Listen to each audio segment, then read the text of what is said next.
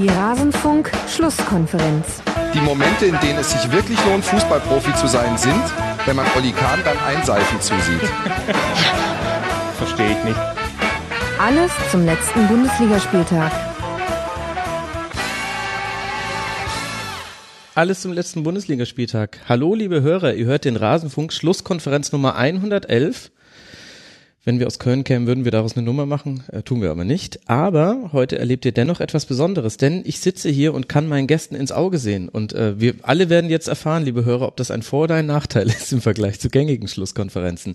Ich sitze hier in Hamburg im Büro Hamburg des Kicker. Herzlichen Dank für die Einladung und damit auch äh, sehr schön, dass du mit dabei bist, Sebastian Wolf. Hi. Danke. Sehr cool. Schön habt ihr es hier. Muggelig, Ja, sagt man, glaube ich. wir sind zufrieden. Ja, ich auch. Ähm, dass das hier so geklappt hat, vor allem, dass ich hier diese Konstellation zusammenstellen konnte, auf die ich mich sehr freue, denn zweiter Gast ist, ihr kennt ihn von alles außer Sport.de und auch schon ein bisschen aus dem Rasenfunk und von Sport, Sportradio 360. Servus Kai Pahl, Servus Kai. Moin Moin. Ich bin etwas überrascht, dass der Kicker hier in Hamburg, äh, dass es ihn ins äh, Schanzenviertel gezogen hätte. Also ich hätte jetzt den Kicker äh, nicht unbedingt als sehr Schanzenviertelaffin eingeschätzt. Ach, wieso das nicht? Wir, wir gehen ja auch mit der Zeit. Ist das dann eine Rückentwicklung oder eine, ich kenne mich mit den Vierteln hier nicht aus, naja. Ich, Ich finde es das schön. ist eine ähm, Vorwärtsentwicklung. Das ist gut. Das ist gut. Wir wollen hier wie immer im Rasenfunk über den Spieltag reden. Ihr kennt auch unsere anderen Formate, das Tribünengespräch, in dem ihr zeitlose Themen zum Fußball hören könnt, über Fußballdoping und äh, Taktik zum Beispiel. Wir sind auch auf YouTube und es gibt auch den Rasenfunk Kurzpass. Freut mich, wenn ihr in all diese Formate reinhört. Außerdem sind wir auch auf ähm, können wir auch unterstützt werden, denn ich versuche das hier hauptberuflich zu machen. Man sieht schon, dass sich am Equipment einiges getan hat. Übrigens alles Hörer finanziert, das ist cool, oder? Also bis auf meinen Laptop hier. Aber ansonsten haben alles die Hörer gezahlt. Ähm, vielen Dank dafür. Unter rasenfunk.de slash unterstützen findet ihr raus, wie ihr das machen könnt. Und jetzt würde ich sagen, reden wir mal über den 21. Spieltag. Wir haben eine etwas allgemeinere Frage bekommen vom Hörer Andreas unter mitmachen.rasenfunk.de. Der schreibt, ähm, ich weiß, dass es mein Fehler ist, wenn ich die Zeitung mit den vier Buchstaben lese. Es ist nicht der Kicker, denn das sind mehr Buchstaben. Ähm, aber was ich da lese, macht mich besorgt. Ähm, und er zitiert einfach nur Ancelotti bespuckt, Watz, Watzke bedroht, Neuer spottet, Bayern-Bonus und fragt, geht es nur mir so oder muss die Empörungsspirale in der Bundesliga-Berichterstattung mal gehörig zurückgedreht werden? Was denkst du, Sebastian? Ich weiß nicht, ob die, ähm, es ist ja immer Stellenreflex, dann auf die Medien zu schimpfen und, und ähm, das in diese Richtung zu drehen. Ich weiß nicht, ob die Empörungsspirale ähm, zurückgedreht werden muss oder ob sich nicht insgesamt tatsächlich eine besorgniserregende ähm, Entwicklung gerade zuträgt. Damit rede ich weniger von, von den Zwischenfällen um Carlo Ancelotti als vielmehr um das, was ja letzte Woche auch das große Thema war, was in, in Dortmund passiert Mhm. ist, ähm, in Richtung der Leipzig-Fans. Ich finde, dass da ähm, wir wissen immer nicht, über wie viele Leute wir reden und, und ähm, ob es sich um eine Minderheit handelt, ob die Minderheit vielleicht gar nicht mehr so klein ist. Ich glaube, dass das ein, ein Thema ist, was uns, was äh, da irgendwie auf uns zurollt oder schon seit einiger Zeit auf uns zurollt und ähm, nicht geringer wird. Und glaube, dass das das viel größere Thema ist als eine mögliche Empörungsspirale in den Medien, ehrlich gesagt. Aber kann man nicht auch irgendwie argumentieren, dass es zusammenhängt? Also ich weiß nicht, ich mag diese Kausalitätskette nicht so sehr. Ich mochte das auch nicht, wie rund um die Dortmunder Proteste dann gesagt wurde, naja, das, was Verantwortliche gesagt haben, das hat dann damit zu tun, dass Leute Farbbeutel und andere Dinge schmeißen. Das ist mir zu kurz gedacht. Ja. Aber es ist ja schon so, dass wir, also wir schreiben nicht, viele schreiben nicht mehr in Großbuchstaben, äh, in Kleinbuchstaben über den Fußball, sondern nur noch Caps Lock. Also ich, ich gebe dir total recht. Ich, ich finde auch, dass der, dass direkt den Zusammenhang herzustellen zwischen den Aussagen von, von Hans-Joachim Watzke und dann den, den Eskalationen ähm, in Dortmund, dass das zu einfach ist, weil natürlich ähm, nur weil ein Verantwortlicher äh, kritische Worte über einen anderen Verein verlässt, gibt es noch keinem, ähm, noch keinem das Recht, ähm, da so äh, zu agieren. Aber, aber natürlich, ähm, natürlich besteht auch da irgendwie ein gewisser Zusammenhang, dass sich, dass Mhm. sich die Leute das zumindest als Alibi nehmen und sagen, siehst du, der, ähm, der sagt das ja auch. Also Mhm. ich glaube, dass das irgendwie alles zusammenhängt und, und was die Berichterstattung über den Fußball anbelangt, ähm, ja, ähm, es wird mehr in großen Buchstaben ähm, geschrieben, aber ich glaube auch das ähm, geht irgendwie mit der Zeit, mit dem Internet, ähm, mit den sozialen Medien, wo, wo ja auch ähm, Entgleisungen leider immer mehr an, den, an der Tagesordnung sind. Also dass mhm. es immer nur in Richtung der Medien geht, ist mir, glaube ich, auch dann ein bisschen zu kurz gedacht. Mhm. Dass wir eine Verantwortung haben, Entschuldigung, ganz kurz, ähm, das ist ganz klar und da dürfen wir uns auch nicht von, ähm, nicht von frei machen. Aber ähm, mir geht das zu sehr immer in, in Richtung der Medien. Und ich glaube, genauso wie man nicht den direkten Zusammenhang herstellen kann zwischen den Eskalationen und den Aussagen von, von Herrn Watzke, genauso, glaube ich, kann man nicht unbedingt den Zusammenhang herstellen zwischen der Berichterstattung und dem, was dann im Netz oder dann halt leider auch teilweise auf der Tribüne passiert. Mhm. Also ich halte es in der Tat für einen Doppelpass zwischen der Öffentlichkeit und den Medien, wobei ich den mit den Medien jetzt nicht zwingend ähm, Zeitung oder TV-Sender meine, sondern eher ähm, den abstrakten Begriff Medien, also untereinander dann halt auch soziale Netzwerke. Ähm, um jetzt den Bogen ganz groß aufzuspannen, ich sehe es letztendlich, ich sehe letztendlich eine Parallele zu der politischen Situation in den USA, mhm. wo ja letztendlich Trump im Grunde genommen die Krönung einer jahrelangen Entwicklung ist, der permanenten Zuspitzung, der, der Aufspaltung zwischen zwei Lagern, rechts und links, und äh, es kaum noch möglich ist, ähm, äh, vernünftig zu argumentieren, weil letztendlich äh, jedes Argument nicht mehr auf äh, Validität überprüft wird, sondern von wem stammt es. Und wenn es äh, ein Argument ist, das aus einem anderen Lager kommt, dann ist, taugt es halt irgendwie schlichtweg nichts. Und diese äh, Zuspitzung, die sich in den USA äh, über viele Jahre zugetragen hat, über die dortige sehr spezielle Mediensituation und mit den Aufkommen der Talkradios, insbesondere von der rechten Seite, strukturell sehe ich sowas ähnliches letztendlich jetzt auch hier nach Europa rüberschwappen und das wirkt sich dann in Deutschland dann beim Lieblingsthema des Deutschen an und für sich aus, nämlich dem Fußball. Ähm, wir haben äh, eine Medienlandschaft und da nehme ich jetzt äh, Zeitungen, TV-Sender und ähm, die Websites äh, in die Mangel. Äh, wir haben eine Medienlandschaft, die immer stärker beschleunigt. Die meint, mhm. sie müsse ähm, zumindest 18 Stunden lang am Tag für äh, immer wieder neue Schlagzeilen sorgen. Und ähm, das führt dann letztendlich zu Schlagzeilen oder zu Inhalten, die relativ wenig substanziell sind, wo es ähm, um Spekulation geht, ähm, die aber halt auch letztendlich so getrimmt sind, dass sie halt sehr viele Klicks äh, und Clickbaiting ähm, darstellen. Ähm, aber kann man nicht andererseits auch sagen, dass es, ähm, also es war ja schon immer so, dass es den Boulevard gab und dass es die etwas nüchternere Auseinandersetzung mit so Themen auch wie dem Fußball gab und das eine hat immer, hat eher das Ausrufezeichen am Ende der Überschrift als das andere, weil das Nüchterne auch meistens ein bisschen relativierender ist. Das ist auch ehrlich gesagt oft ein bisschen langweiliger. Also viele finden auch den Rasenfunk langweiliger als den Doppelpass, ähm, weil man da halt auch, also wir kommen ja selten zu wirklich spitzen Thesen, weil meistens kann man das irgendwie dann schon mit Sachargumenten auch wieder so in die eine und in die andere Richtung verargumentieren. Und ist es nicht eigentlich durchs Internet einfacher geworden, sich auch die Gegenmeinung zu holen? Also ich frage mich manchmal, ob wir da nicht auch ein bisschen verteufeln, denn wenn ich mir angucke, wie viele äh, tolle Informationsquellen ich allein jetzt ähm, konsultieren kann, um hier mich auf den Rasenfunk vorzubereiten, das ist ja auch wahnsinnig super. Und dann liegt es halt vielleicht eher tatsächlich an den unter zugrunde liegenden ähm, Entwicklungen, dass halt viele keine Lust haben, sich diese Informationen so zusammenzuklauben und man dann halt eher die hört, die laut sind. Das, was du da erzählst, ist für mich die Utopie des Internets, die Mitte der 90er Jahre gelegt worden ist. Ausgehend, Nimm die mir nicht. Nimm die aus, mir nicht, Kai, bitte. Aus, aus, ausgehend, ausgehend von ja. Wire. Information wants to be free. Äh, und äh, der mündige Bürger, der sich übers Internet informiert und sich selber seine Meinung äh, bildet. Ähm, ich habe ehrlich gesagt diesen Glauben an dieser äh, Utopie inzwischen verloren. Äh, ich sehe stattdessen wirklich dieses quasi permanente Lagerdenken. Ähm, ich weiß nicht ganz genau, woran es liegt, aber es ist, es, es, ich, mein Ansatz wäre auch, dass es irgendwo was mit der, ich, in Anführungszeichen, Faulheit der Leute zu tun hat, äh, sich differenzierte Meinung äh, zu holen und ähm, ja, die sich stattdessen sehr viel lieber an dieses Lagerdenken aufhängen. Das heißt, es gibt nur eine korrekte Meinung, das ist die Meinung äh, meines Lagers. Ähm, ich weiß nicht, wie man es aufbrechen kann. Hm. Ich will auch gar nicht das Internet verteufeln. Ich glaube ähm, aber auch, dass es ein Teil unserer Gesellschaft ist, dass es, ähm, dass es gar nicht mal so sehr nur um die Ausrufezeichen und die großen Buchstaben geht, sondern vor allem auch um das, um das Beschleunigen.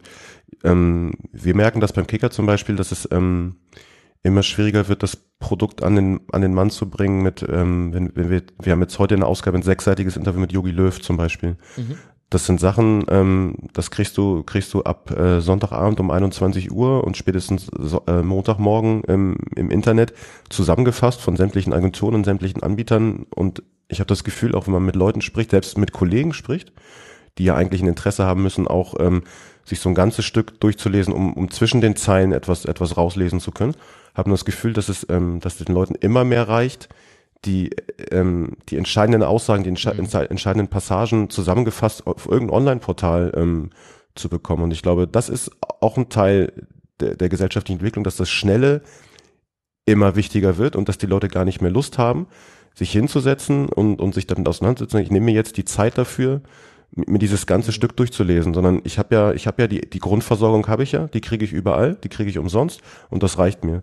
Und ich glaube, das ist, das ist, ist auch einfach so ein Teil. Es, ist, es wird nicht nur, es werden nicht nur die größeren Buchstaben gefragt und die reißerischen, sondern einfach auch das Schnelle. Das ist, glaube ich, auch einfach ein Zeitgeist und dass uns da ähm, sicherlich auch wirklich was verloren geht. Ähm, gar nicht jetzt uns Zeitung nur, sondern einfach uns als Gesellschaft, wenn, wenn, wenn das Schnelle immer wichtiger wird und das Substanzielle immer weiter hinten ansteht. Und dann sind wir ganz kurz, jetzt driften wir völlig ab vom Bundesligaspieltag, aber wieder bei den USA, das ist ja auch ein, ein Teil der in, Entwicklung da gewesen. Das, das, hat sich zugespitzt, weil die, weil die Leute irgendwie auch ein, was weiß ich, ob ein Verdruss oder was auch immer, was es hat sich einfach, ich glaube, wenn sich alle intensiv damit auseinandergesetzt hätten, dann hätte es ja dazu nie kommen können. Aber das ist einfach so eine Oberflächlichkeit, mhm. ähm, die sich, die immer mehr Oberhand gewinnt.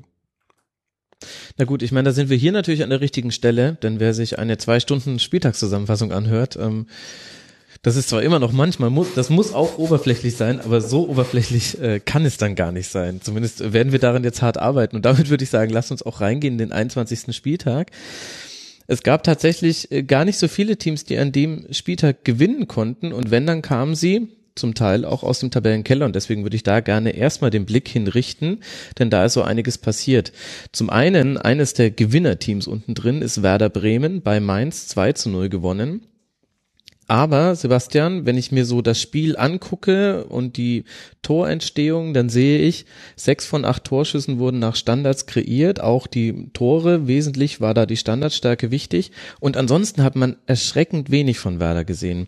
Kaschiert jetzt dieses 2 zu 0 größere Probleme oder kennen wir die auch eigentlich alle, wenn wir ehrlich sind?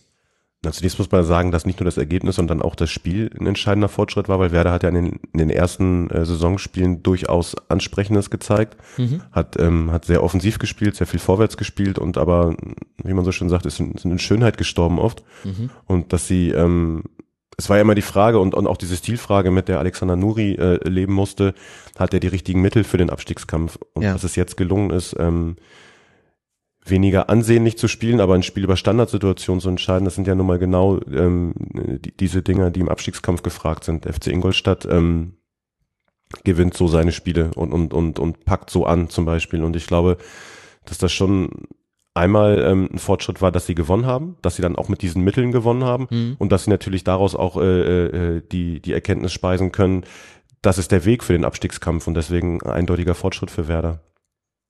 Aber hängt das nicht auch sehr viel mit Spielglück zusammen?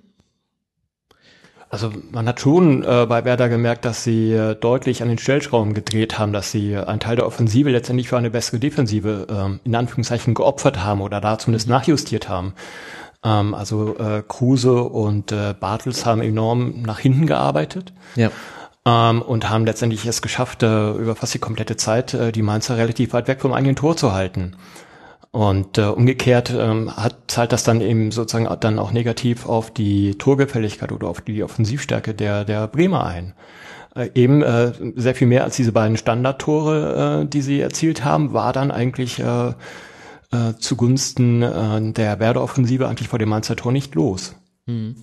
Also ich finde tatsächlich auch, dass wenige Floskeln so äh, ihre Berechtigung haben, wie dass es im Abstiegskampf keine Schönheitspreise zu gewinnen mhm. gibt, weil ähm, natürlich kommst du, wenn du mit dem Rücken zur Wand stehst, erstmal über, über eine Stabilität ins Spiel und, und, und holst dir eine gewisse Sicherheit. Und ähm, Werder hat in den ersten äh, Rückrundwochen gemerkt, dass sie, dass sie mit ihrem Konzept, dass es nicht zielführend war. Wenn ich an das Spiel in Augsburg denke, dass sie, dass sie entscheiden müssen. Und ähm, gen genauso wie es kein Spielpech war, dass sie dann da am Ende ins offene Messer äh, laufen, sondern auch eine Frage der Philosophie und eine Frage der Qualität, finde ich, wäre es zu einfach, jetzt ähm, einfach nur von Spielglück zu, mhm. zu reden. Ja, ich gebe euch schon, ich gebe euch schon recht. Ich habe nur so ein bisschen, ich traue dem Braten ehrlich gesagt noch nicht, denn Mainz hat sich auch, also Mainz hat sich auch nicht besonders klug angestellt, beziehungsweise das ist fast ein bisschen zu hart. Man hat, finde ich, in dem ähm, Spiel zum ersten Mal richtig deutlich das Fehlen von Mali gesehen. Mainz ist wahnsinnig viel über die Außen gekommen, 23 Flanken geschlagen, allein Samperius sieben Stück und davon aber in alle Richtungen des Feldes, ehrlich gesagt. Und die Mitte wurde offensiv kaum bespielt. Da haben jetzt natürlich auch mit Fritz und Delaney zwei gespielt, die also das war so eine der Stellschrauben. Ne? Also man hat auch wirklich versucht, das Zentrum dicht zu machen.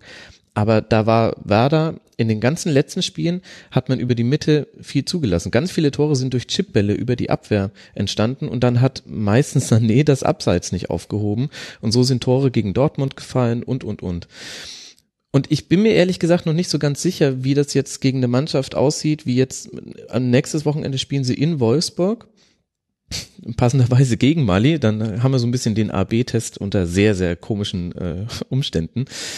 Ähm, ob das reicht? Also kann natürlich sein, aber ich, ich weiß nicht, vielleicht wurde ich auch schon zu häufig, vielleicht habe ich das auch schon zu häufig bei Werder gesehen, dass man in Mainz gewinnt und danach ist es dann irgendwie wieder anders. Hatte man ja unter Skripnik damals auch.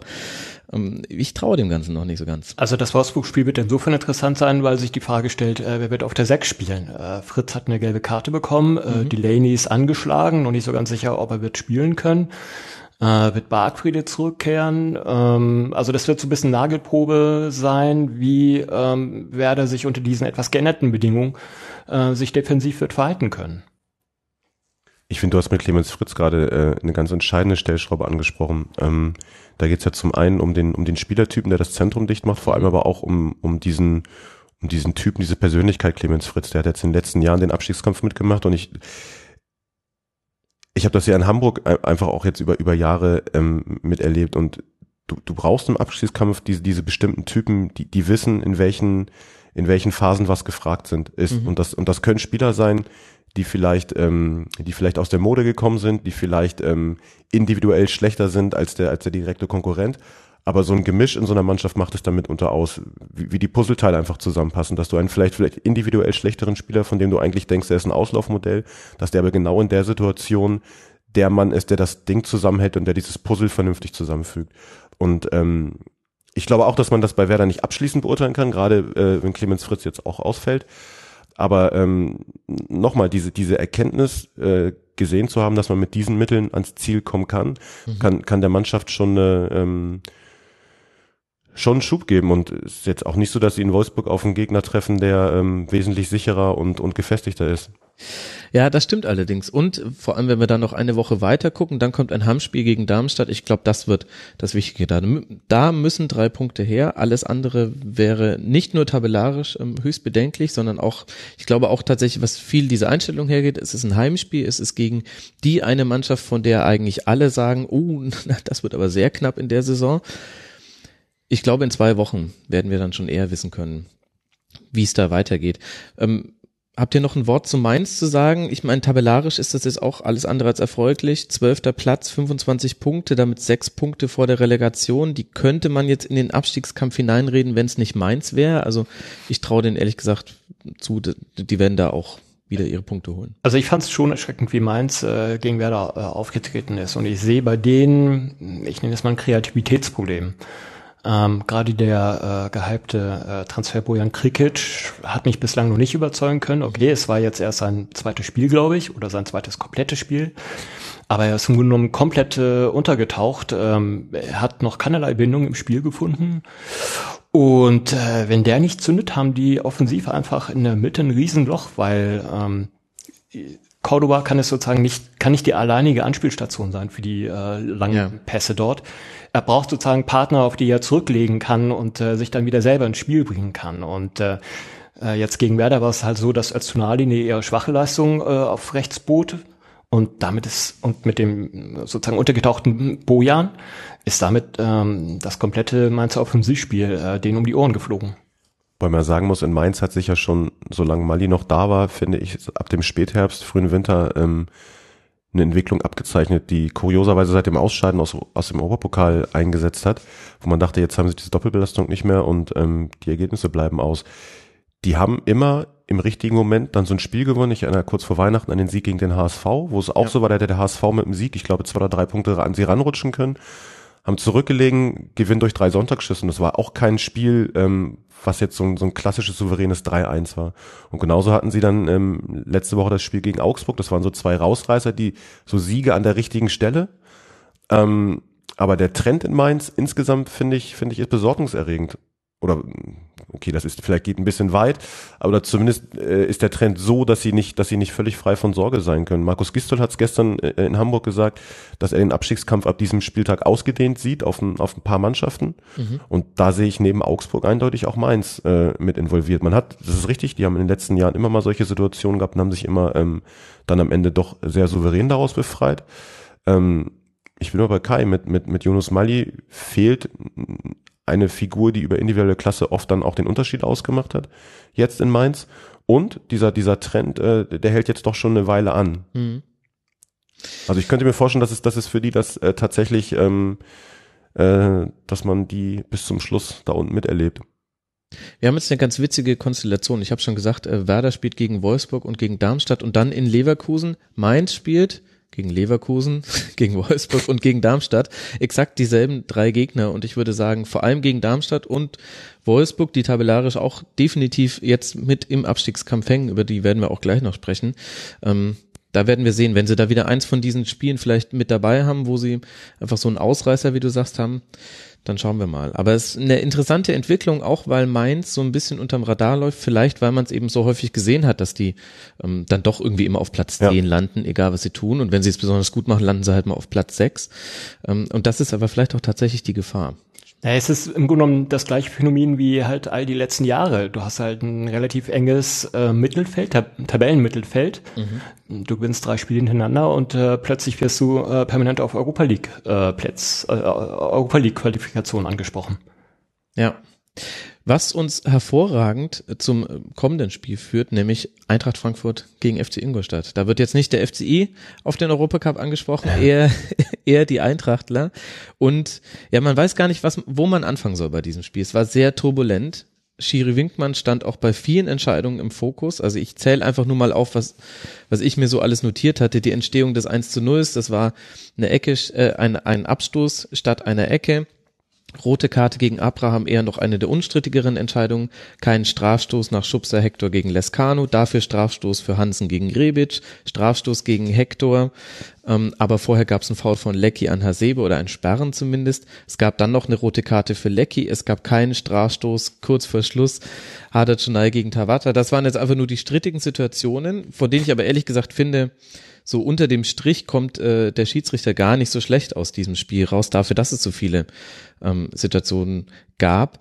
Ähm, ohne da jetzt so in alles im Detail reinzugehen, ähm, findet ihr, das ist ein Faktor der Schiedsrichter, den man dem, bei dem Spiel mit einbeziehen muss, oder kann man sagen, gerade, dass keine der Mannschaften es geschafft hat, diese Turbulenzen aufzuhalten und vor allem die Eintracht. Ich glaube, Ingolstadt war das eigentlich ganz recht, das so ein bisschen wild auf beiden Seiten des Feldes zu gestalten, vor allem auf der Seite der Eintracht. Ähm, ist das vielleicht eher nur ein Nebenthema, diese Entscheidung? Es hat schon dem äh, ganzen Spiel seinen Charakter gegeben. Zweiter Punkt, der relativ wichtig ist, dass äh, Eintracht Frankfurt halt seine beide, seinen beiden äh, Innenverteidiger früh verloren hat. Ja. Äh, Abraham durch die rote Karte und äh, Vallejo. Vallejo durch äh, Verletzung noch vor der Halbzeit, beide verloren. Ähm, das äh, gerade bei einer Mannschaft, die halt auch viel mit langen Bällen spielt, äh, ist das irgendwie, ja, dann hast du natürlich ein komplettes äh, Problem, was den Spielaufbau angeht. Mhm. Ich, ich würde das Schiedsrichter-Thema tatsächlich vernachlässigen. Ich fand auch das Ergebnis äh, und auch das Zustandekommen ehrlich gesagt gar nicht so sensationell. Wenn man sich so vor den Spieltagen angeguckt hat, dann war das tatsächlich eine Partie, ähm, wo ich dachte, na, da, da könnte es den Außenseiter-Sieg geben, weil natürlich hat Frankfurt bisher eine wahnsinnig erfolgreiche Saison gespielt, aber auch total am Limit. Und, mhm. und dass, dass du nicht immer ans Limit kommst, ist auch normal. Und Ingolstadt läuft so ein bisschen unterm Radar. Da hat man jetzt gedacht, naja, okay, ähm, der HSV ist jetzt da unten raus und, und Werder steigt sowieso nicht ab und die anderen erwischt es nicht mehr und Wolfsburg und Gladbach.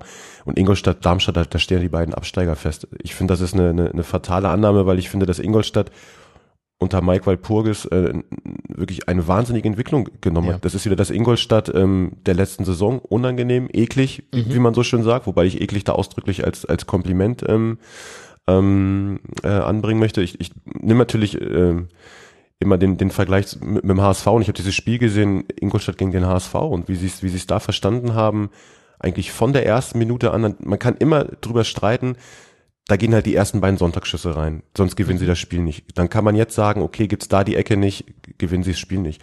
Aber letztlich entwickelst du dir so ein Spielglück auch über, über das, was du abrufst und was mhm. du, was du einbringst ins Spiel. Und ich fand, Ingolstadt ist in beiden Spielen wirklich mit einer, mit einer Aggressivität und mit einer Art reingegangen und mit einer Stabilität, dass es dann halt auch kein Zufall ist, dass du, dass du dir solche Spiele erarbeitest und auch so ein gewisses Matchglück einfach erarbeitest.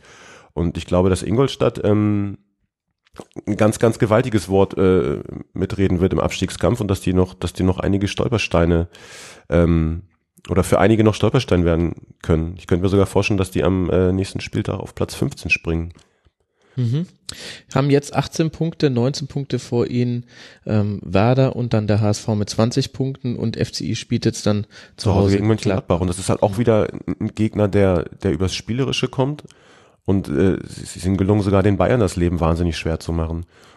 Und dann sind wir wieder beim Thema äh, in Schönheit sterben oder oder die oder die Themen im Abstiegskampf, äh, die, die die Spiele anzugehen. Aber das ist halt genau dieses Verzögern, liegen bleiben, faul spielen, den, den, den spielstärkeren Gegner aus dem, aus dem Konzept bringen. Nichts anderes haben sie letztes Jahr gemacht, nichts anderes hat letztes Jahr Darmstadt gemacht. Und ich finde, es ist auch überhaupt nicht anrüchig, wenn, wenn Mannschaften mit, mit wesentlich weniger Mitteln als andere, wenn sie halt alle ihre Möglichkeiten ausschöpfen. Und ähm, diese Linie hat Ingolstadt unter, unter Markus Kolczynski irgendwie verloren. Und äh, unter Mike, Mike Walpurgis wird sie ziemlich konsequent wiederverfolgt und sie wirken einfach wieder sehr stabil in ihrem System. Man hat wieder das mhm. Gefühl, dass jeder weiß, was er zu tun hat. Und es wird, glaube ich, immer wieder ähm, Mannschaften geben, die sie ärgern, die vorher nicht damit gerechnet hätten. Also ich finde schon, dass sie noch ein paar andere Dinge gemacht haben, außer nur ähm, aggressiv ins Spiel zu gehen, aber so hast du es ja, glaube ich, auch nicht gemeint. Also was mir in dem Fall, in dem Spiel gefallen hat, also ähm, Ich meine halt, sie haben, sie haben diese Grundtugend haben sie wieder. Sie haben ja. diese Stabilität und sie kommen einfach über, über die Einstellung. Natürlich ist das nicht alles und, und das andere bringt es dann mit sich, aber das ist so diese, diese Ausgangsposition, von der sie erstmal kommen. Ja, und damit einhergehend eben ein frühes Anlaufen. Also es war wahnsinnig dieses äh, Dreieck aus Lescano, Lecky und Groß, nicht für unglaubliche Torgefahr bekannt. Das ist ja so das eine große Ingolstädter Problem, dass, dass so ein bisschen der Knipser vorne drin fehlt. Aber was die in der Arbeit gegen den Ball machen, und zwar im Anlaufen, der wichtigen Aufbauspieler des Gegners. Das ist einfach super. Das hast du, und das siehst du sowohl gegen solche Mannschaften wie Bayern, wo du sagst, da weißt du ja gar nicht, wen du zuerst anlaufen sollst, aber auch jetzt gegen so Mannschaften wie die Eintracht, da hast du es noch besser gesehen. Den fallen wichtige Leute weg. Gerade Vallejo ist auch im Spielaufbau extrem wichtig. Der verteilt mal einen Ball, wenn Hasebe irgendwo im Deckungsschatten steht und den irgendwie nicht kriegt. Und ähm, die haben so angelaufen, dass Hasebe sich immer wieder fallen lassen musste. Ähm, und die Eintracht eine der Schwächen ist definitiv auch die Spielauslösung. Die kann man auch relativ einfach, oder was heißt relativ einfach, aber mit einem hohen läuferischen Einsatz kannst du denen da echte Probleme bereiten. Und das hat Ingolstadt sehr gut hinbekommen, fand ich. Das haben sie echt toll gemacht. Ähm, ich kann mich entsinnen, vor, ich weiß nicht, zwei oder drei Wochen hat äh, Ingolstadt in Berlin äh, gespielt. Und das war vom Spielcharakter her insofern ungewöhnlich, weil ähm, die Hatana im Grunde genommen passiver gewesen sind als die Ingolstädter. Und die Ingolstädter haben es verstanden, da auch relativ proaktiv äh, das Spiel zu gestalten. Also es ist nicht dieses äh, einfach nur zerstören und äh, auf den äh, sich auf den Gegner einstellen und reagieren, äh, sondern sie haben da in Berlin auch gezeigt, dass sie wirklich das Spiel in Anführungszeichen gestalten können, wirklich versuchen können, äh, dieses Spiel zu machen. Aber gut, in Berlin selber jetzt nicht mit Erfolg, 0-1 verloren. Ähm, aber ähm, das, also, als ich es gesehen hatte, fand ich das schon unerwartet. Hätte ich jetzt von Ingolstadt nicht erwartet. Mhm. Hatte damals, ich erinnere mich auch noch sehr gut an das Spiel, auch ein bisschen damit zu tun, aus welcher Situation die Hertha kam und man wusste eben, umschalten willst du Ingolstadt jetzt auch nicht lassen und ähm, im Umkehrschluss mag Berlin das eigentlich ganz gerne erstmal, dass das Heft aus der Hand zu geben, dann den Gegner so ein bisschen einzulullen mit schier unendlichen Pässen zwischen den Innenverteidigern und dann kommen aber die, die Vertikalpässe. Ja, und bei der Eintracht, ich meine, das, dieses Spiel war jetzt ein Sonderfall mit ganz, ganz vielen Geschichten. Wir haben dann noch einen verschossenen Elfmeter, wo dann vor allem der, der, der Nachschuss von Hasebe ähm, wo, wo Kovac danach aber auch sagten, das habe ich mir ehrlich gesagt aber bei der Szene auch gedacht, die Art und Weise, wie schon gejubelt wurde, als Elfmeter ähm, Pfiff kam gegen Hansen, ähm, da habe ich mir auch gedacht, also Jungs, macht den erstmal rein. Das haben wir in dieser Saison, allein schon dieser Woche, wie oft wir das schon gesehen haben, dass äh, Elfmeter nicht reingehen. Ähm, also da kommt, kommt viel zusammen. Was ich aber interessant finde, ist, wie oft es eigentlich die Eintracht geschafft hat, obwohl Ingolstadt defensiv ja wirklich auch sehr ähm, diszipliniert arbeitet, hatte ähm, die Eintracht hatte elf Schüsse im Strafraum und daraus kein Tor ähm, kreiert. Ich frage mich, ob vielleicht das größte Problem von Frankfurt so ein bisschen ein Sturmproblem ist. In dem Spiel waren es jetzt Maja Seferovic und über die Außen Rebic und Barkok. Vielleicht sehen wir auch jetzt, was passiert, wenn, wenn Alex Meyer nicht mehr jedes Spiel irgendwie einmal einen reindrückt. Was natürlich, oder die Eintracht schleppt natürlich das Problem mit sich rum, dass Fabian immer noch äh, ausfällt. Ja. Hm. Ähm, auch jemand, der halt aus dem Mittelfeld heraus für Torgefahr sorgen könnte. Also wird man abwarten müssen, äh, wenn er wieder äh, zurückkommt. Ich weiß nicht, wann es soweit ist. Ähm, ob äh, das nachhaltig ähm, die Offensivgefahr von der Eintracht äh, verbessert. Ich finde auch, dass Frankfurt eigentlich in dem Jahr schon gar nicht mehr so abhängig von, von Alex Meyer ist, wie es in der Vergangenheit war, sondern mhm. es ist ja tatsächlich eine Mannschaft, die, die übers Kollektiv gekommen ist, ähm, wo sicherlich Marco Fabian einer ist, der den, der den Unterschied ausgemacht hat. Und nochmal, das ist, das ist aus meiner Sicht eine, eigentlich eine Mittelklasse-Mannschaft, die total am Limit gespielt hat und, mhm. und die jetzt wahrscheinlich einfach eine ganz normale ähm, Phase durchläuft. Und ähm, wenn dann halt, wenn dann halt ein entscheidender Spieler wegbricht und dieses, dieses Thema Torgefahr und auf mehrere Schultern äh, verteilt zu haben, das, das äh, haben sie ja schon länger. Mhm. Aber ich sage dir, sollten die in den Europacup kommen, ähm, dann, dann werde ich dir den Grund dafür jetzt genannt haben. Und zwar? hoffe ich, die Heimspiele. Also man spielt jetzt zu Hause noch gegen Freiburg, gegen Hamburg, gegen Gladbach, gegen Werder, gegen Augsburg, gegen Wolfsburg und dann am letzten Spieltag, der ein Freak-Spieltag ist, wenn es um was geht, gegen Leipzig. Aber dann, dann sage ich dir das Gegenargument. Für mich ist Frankfurt keine Mannschaft, die die genannten Gegner einfach so schlägt. Mhm. Also sie haben zu nee, Hause, ja, sie haben zu Hause ähm, Dortmund geschlagen und sie haben ja viele Außenseiter-Siege äh, erlangt. Eigentlich ähm, genau mit den Mitteln, dass sie, dass sie der Außenseiter waren, der, der alles reingelegt hat in dieses Spiel. Ich glaube, mhm. dass es kein Selbstgänger ist, äh, zu Hause Freiburg und andere Abstiegskandidaten für Frankfurt zu schlagen, weil diese, diese Qualität, dass sie, dass sie eine, eine Favoritenrolle annehmen und die dann über die, ihre spielerische Dominanz durchsetzen, die, die sehe ich halt bei Eintracht Frankfurt nicht. Mhm. Ja, okay, das ohne ohne ihre ihre Saison bisher schmälern zu wollen. Ja, ja, klar. Ähm, das, ich meine, das kann man auch nicht tun. Die stehen auf dem fünften Tabellenplatz. Ja. Jetzt, äh, denen wird nach unten hin nichts mehr passieren und man muss sich da wirklich nicht lange zurückerinnern. Es reicht nämlich schon die letzte Saison, um zu sehen, was das für eine Leistung ist. Ja, schauen wir mal. Vielleicht ja auch über den DFB-Pokal. Da hat man mit Bielefeld zu Hause jetzt auch nicht das äh, das Schlimmste losbekommen. Ähm, die Eintracht jetzt zunächst auswärts in Berlin und dann zu Hause, wie angesprochen, gegen den SC Freiburg und dann auswärts bei den Bayern. Und dann schauen wir doch mal, wie sich die Saison der Eintracht weiterentwickelt. Und wer Details möchte, dem sei der Eintracht Frankfurt Podcast sehr ans Herz gelegt. Da äh, höre ich auch selbst gerne wieder rein. Lasst uns zu der einen Mannschaft kommen, wo ich gesagt habe, da gehen die Meinungen gar nicht mehr so weit auseinander, dass es eng werden wird. Der SV Darmstadt 98. Vor der Saison ging da ehrlich gesagt die Meinung auch noch nicht so weit auseinander, aber das war eher ein, ein Argument für sie, denn man hat den ersten Klassen halt auch viel über so ein Underdog-Image geschafft. Und jetzt verliert man in Hoffenheim 2 zu 0 und hat mit sieben Punkten Rückstand auf den Relegationsplatz und insgesamt nur zwölf erzielten Punkten schon ein ordentliches Laster zu tragen. Und da müsste jetzt dann in den Spielen, die jetzt dann noch kommen, unter anderem gegen Werder Bremen, die ich schon angesprochen habe, schon noch einiges runterfallen. Warum hat's denn Kai jetzt auch gegen Hoffenheim ja nicht gereicht suggeriert, ja, sie hätten es locker schaffen müssen, aber warum hat man es nicht schaffen können, das, was man da in Ansätzen schon gut gemacht hat, auch gerade in der ersten Halbzeit über die volle Zeit zu bringen? Ist es einfach Quali individuelle Qualität, die dann bei Hoffenheim reinkommt, wo Darmstadt nicht nachziehen kann? Ich denke beides ein bisschen. Also einerseits die äh, Qualität, die Hoffenheim dann hat noch einwechseln können. Äh, und auf der anderen Seite auch äh, möglicherweise die Körner, die Darmstadt schlichtweg ausgegangen sind. Also es war schon ein Abfall nach 60 Minuten äh, zu spüren. Ähm, man darf ja auch nicht vergessen, dass ähm, Hoffenheim ja durchaus in der Lage ist, einen flotten Ball zu spielen, äh, wenn du den verteidigen willst. Äh, musst du schon äh, diverse Kilometer runterspulen. Ähm, das kann dann einfach für die Darmstädter schlichtweg zu viel gewesen sein. Und wie gesagt, dazu kommt dann halt wirklich irgendwie die einfach äh, super Qualität, die ähm, Hoffenheim da individuell hat. Ja. Die Einwechslung von Kramaric jetzt so in der Retro-Perspektive so ein bisschen das Zünglein an der Waage. Ähm, hat ein super Spiel gemacht und ähm, letztlich Hoffenheim dann so ein bisschen auf die Siegerstraße gebracht. Eindeutig. Und ich, ich bin bei Kai, ich glaube, bei Darmstadt ist es tatsächlich dann einfach auch wirklich die, ähm, die Qualitätsfrage.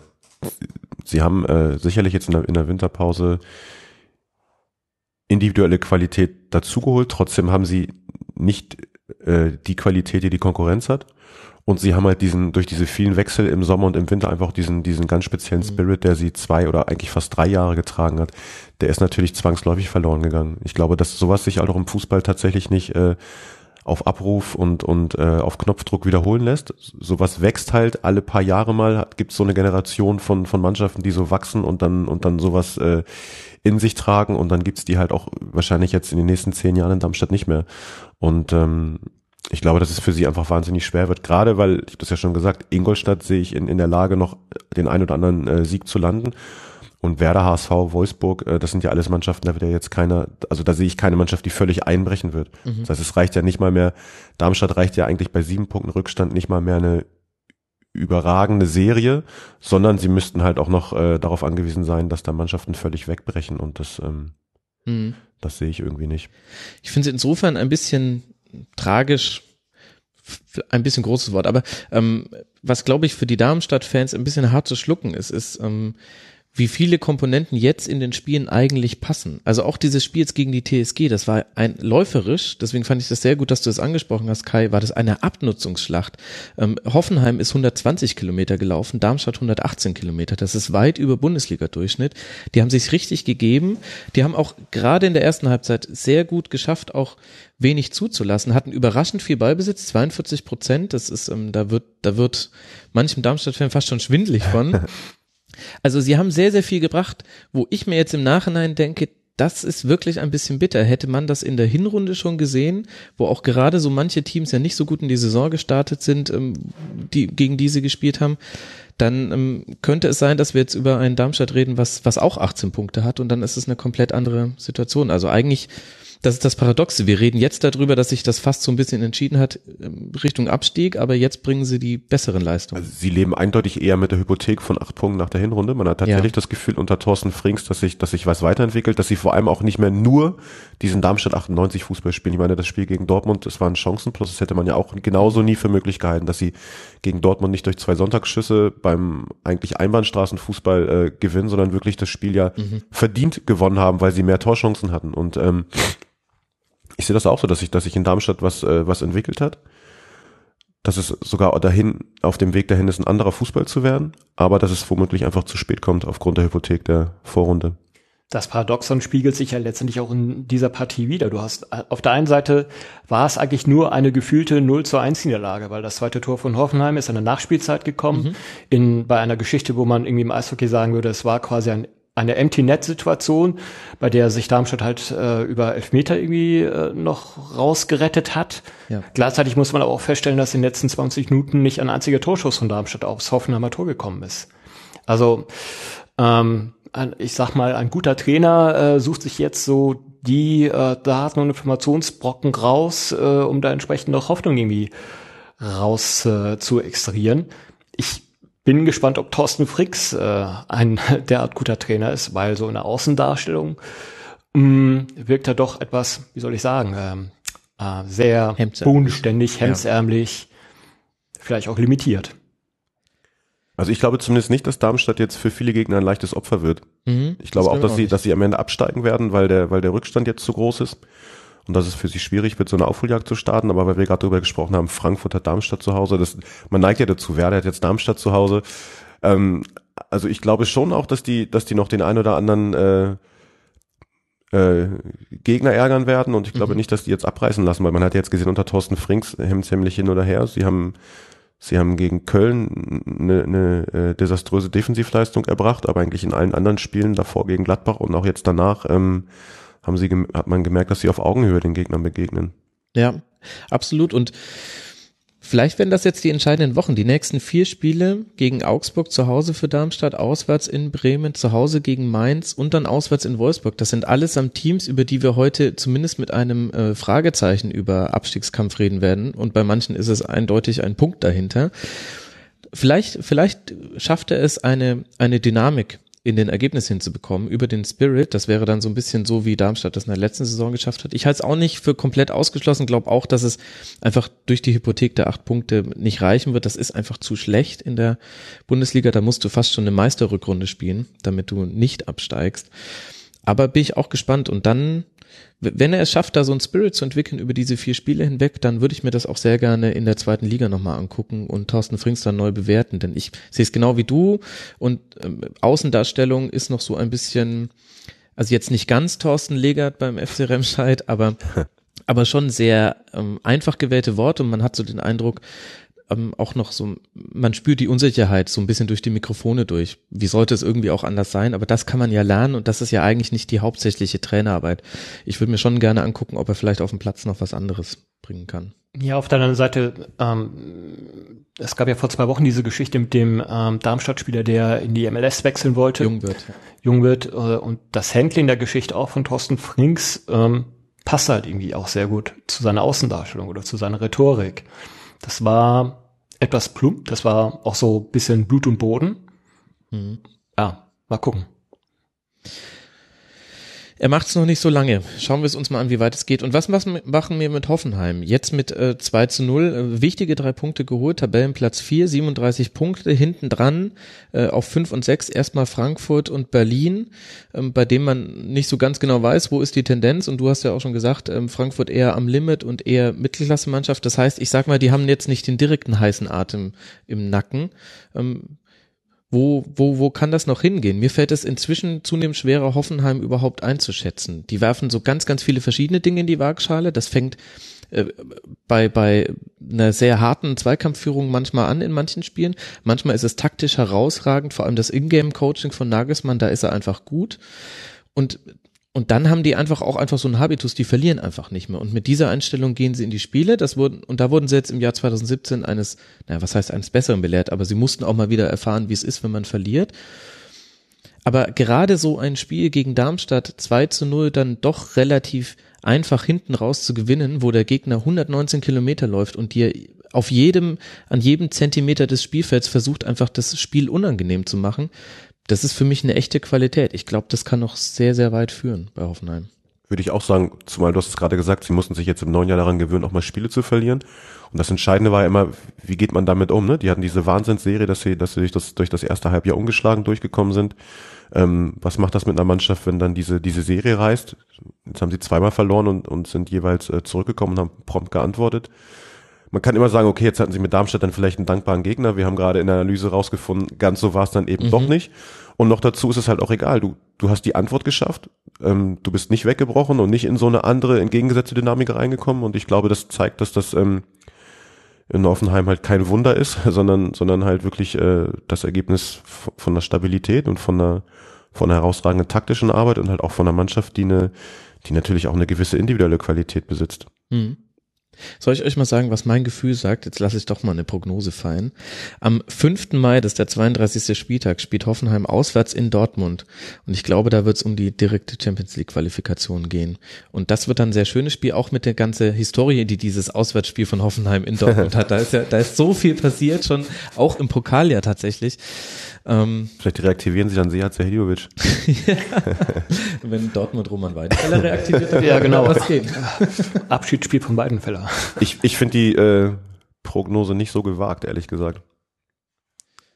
Okay, dann mache ich es nicht zum Sendungstitel und versuche damit Clickbait-mäßig mir Leute zu holen. Damit haben wir jetzt über die hinteren drei der Tabelle schon gesprochen und was jetzt dringend mal an der Zeit ist, ist über den HSV zu sprechen, denn äh, Sebastian, sowohl du bist da natürlich ganz, ganz tief drin und Kai ja auch ähm, hier aus Hamburg ähm, definitiv auch mindestens mit anderthalb Augen auf dem HSV, würde ich mal behaupten. Der HSV spielt im Topspiel gegen Freiburg zu Hause 2 zu 2, holt sich damit das eine Pünktchen, was einen auf Tabellenplatz 15 schiebt und ist immer noch ungeschlagen jetzt im Jahr 2017. Das jetzt, stimmt nicht. Ach ja, stimmt. Wir haben die ersten beiden Spiele verloren. Wir hatten hier schon die erste große Krise des Jahres 2017. Vier Spiele in Folge ungeschlagen, so hat es mir aufgeschrieben. Ja, genau. Ähm, das sieht man halt, wie gut es ist, dass hier der HSV-Experte sitzt. Jetzt lass erstmal beim Spiel bleiben und dann kannst du mir sehr gerne erklären, was so generell beim HSV gerade passiert, Sebastian. Ähm, geht denn das Ergebnis so in Ordnung letztlich mit dem Unentschieden? Ja, ich glaube, in Hamburg äh, wird dem Punkt ein bisschen nachgetrauert, weil Aaron Hunt in der Schlussphase den Elfmeter verschossen hat. Ehrlicherweise muss man aber sagen, wenn es diesen Elfmeter nicht gegeben hätte, dann ähm, hätten sich alle in den Arm gelegen über diesen Punkt, weil Freiburg wirklich ein super Spiel gemacht hat. Also mhm. ist eine klasse Mannschaft. Ähm, trotzdem muss der HSV eigentlich aus meiner Sicht nicht hadern, denn ähm, er hat auch in dem Spiel eine, eine neue Stabilität und Qualität bewiesen. Er hat diesen er musste damit leben, dass Nikolai Müller sich am Morgen abgemeldet hat, dass sich Bobby Wood zwei Minuten vor Spielbeginn abgemeldet ja. hat und Kyriakos Papadopoulos äh, nach knapp 30 Minuten. Und damit reden wir über drei Spieler, die wirklich äh, ganz entscheidende Faktoren ähm, dieses Aufschwungs der letzten zwei Wochen waren. Und ähm, dass die Mannschaft, das klingt immer so nach Alibi-Gerede, mhm. aber ich finde, der HSV ist keine Übermannschaft und wenn, wir reden hier nicht über Bayern, sondern über den HSV und wenn dem HSV drei solche Spieler wegbrechen, noch dazu so kurzfristig, ähm, dann ist das schon eine Qualität, dass man, dass es einem gelingt gegen eine Mannschaft wie der SC Freiburg, der für mich viel zu sehr unterm Radar läuft in der öffentlichen Wahrnehmung, ähm, dann da zumindest äh, eine halbwegs stabile Vorstellung ähm, hinzulegen. Es war nicht so stabil wie die letzten Wochen. Gerade in der ersten Halbzeit wurde hinten mehr zugelassen als zuvor. Mhm. Trotzdem äh, ähm, hat man sich halt reingebissen und, und reingearbeitet und diesen Punkt am Ende ähm, verdient mitgenommen. Und ich denke, dass äh, dass auch der Umgang mit diesem Unentschieden ein ganz entscheidender Faktor für das ist, was in, was in Hamburg gerade passiert, dass so eine, so eine, so eine gewisse Realität langsam Einzug hält, dass halt nicht mehr alle ähm, stöhnen und aufschreien und sagen, oh Gott, 1 zu 1 gegen Freiburg, äh, 2 zu 2 nur gegen Freiburg zu Hause und die anderen da unten haben alle gewonnen. Mhm. Ähm, für den HSV gilt dasselbe wie für Darmstadt und Ingolstadt. Wer, wer so einen Start hinlegt mit zwei Punkten aus zehn Spielen, der hat eine Hypothek mit sich rumzuschleppen, dass eigentlich jeder Punktverlust sie immer wieder unten reinreißen wird. Damit werden sie bis zum 34. Spieltag leben müssen. Aber ähm, insgesamt ist eine, ist eine Entwicklung zu sehen und ich finde, die war auch trotz des nur Unentschieden, in Anführungsstrichen, gegen Freiburg sichtbar am Samstag. Mhm. Kai, du hast schon mit dem Kopf genickt, das trifft auch so, wie du das Spiel gesehen hast. Ja, ja, ähm, also wenn man jetzt äh, mit den Zoom reingeht ins Spiel, war es ein Spiel, was halt verschiedene Phasen äh, kannte. Mhm. Ähm, Wobei man sagen muss, aufgrund der äh, überwiegenden Mehrzahl der Minuten in der zweiten Halbzeit wäre halt auch ein Sieg von Freiburg nicht unverdient gewesen. Aber der HSV hat nichtsdestotrotz auch seine starken Phase gehabt, ähm, teilweise in der ersten Halbzeit, dann die letzten zehn Minuten in der zweiten Halbzeit. Ähm, also wenn der HSV das Ding gewonnen hätte, hätte sich äh, Christian Streich auch nicht großartig beschweren können. Also es war insofern ein wirklich offenes Spiel. Ähm, was vom Spiel hängen geblieben ist bei mir ist auch, äh, wie stark das ähm, Markus Gisto moderiert hat nach dem Spiel, im, äh, im Sky-Interview nach dem Spiel. In der es geschafft hat, in einer Minute, glaube ich, so ziemlich irgendwie alles reinzupacken an Differenzierung und äh, Moderation, was nur irgendwie möglich ist, inklusive der recht inter interessanten äh, Elfmeterszene. Mhm. Ähm, ja, wo er halt aber insgesamt zum Spiel halt auch deutlich gema äh, gemacht hat. Ähm, kann man gewinnen, aber man darf sich halt auch nicht über das Unentschieden beschweren, weil die Freiburger halt irgendwie sehr stark waren. Mhm. Also für alle Hörerinnen und Hörer, die es nicht gesehen haben, beim Elfmeter in der 88. Minute treffen sich Hand und Gregoritsch mit dem jeweils einem Ball auch noch in der Hand und, ähm, und diskutieren darüber freundschaftlich, wer denn jetzt diesen Strafstoß ausführen dürfe. Ähm, und Hand vergibt dann doch kläglich ist dann vielleicht das Adjektiv, was okay ist. Es, es war ja dann äh, Gisdol, der von der Seitenlinie äh, Sakai zu sich gerufen hat und ihn äh, beauftragt hat, er möge ja zum Elfmeterpunkt gehen und ähm, klar machen, dass Hand den Elfmeter schießen soll. Mhm. Woraufhin äh, Giric dann auch, ähm, ja, ich glaube, etwas gut entbrannt äh, den Ball dann auch irgendwie weggeschossen hat.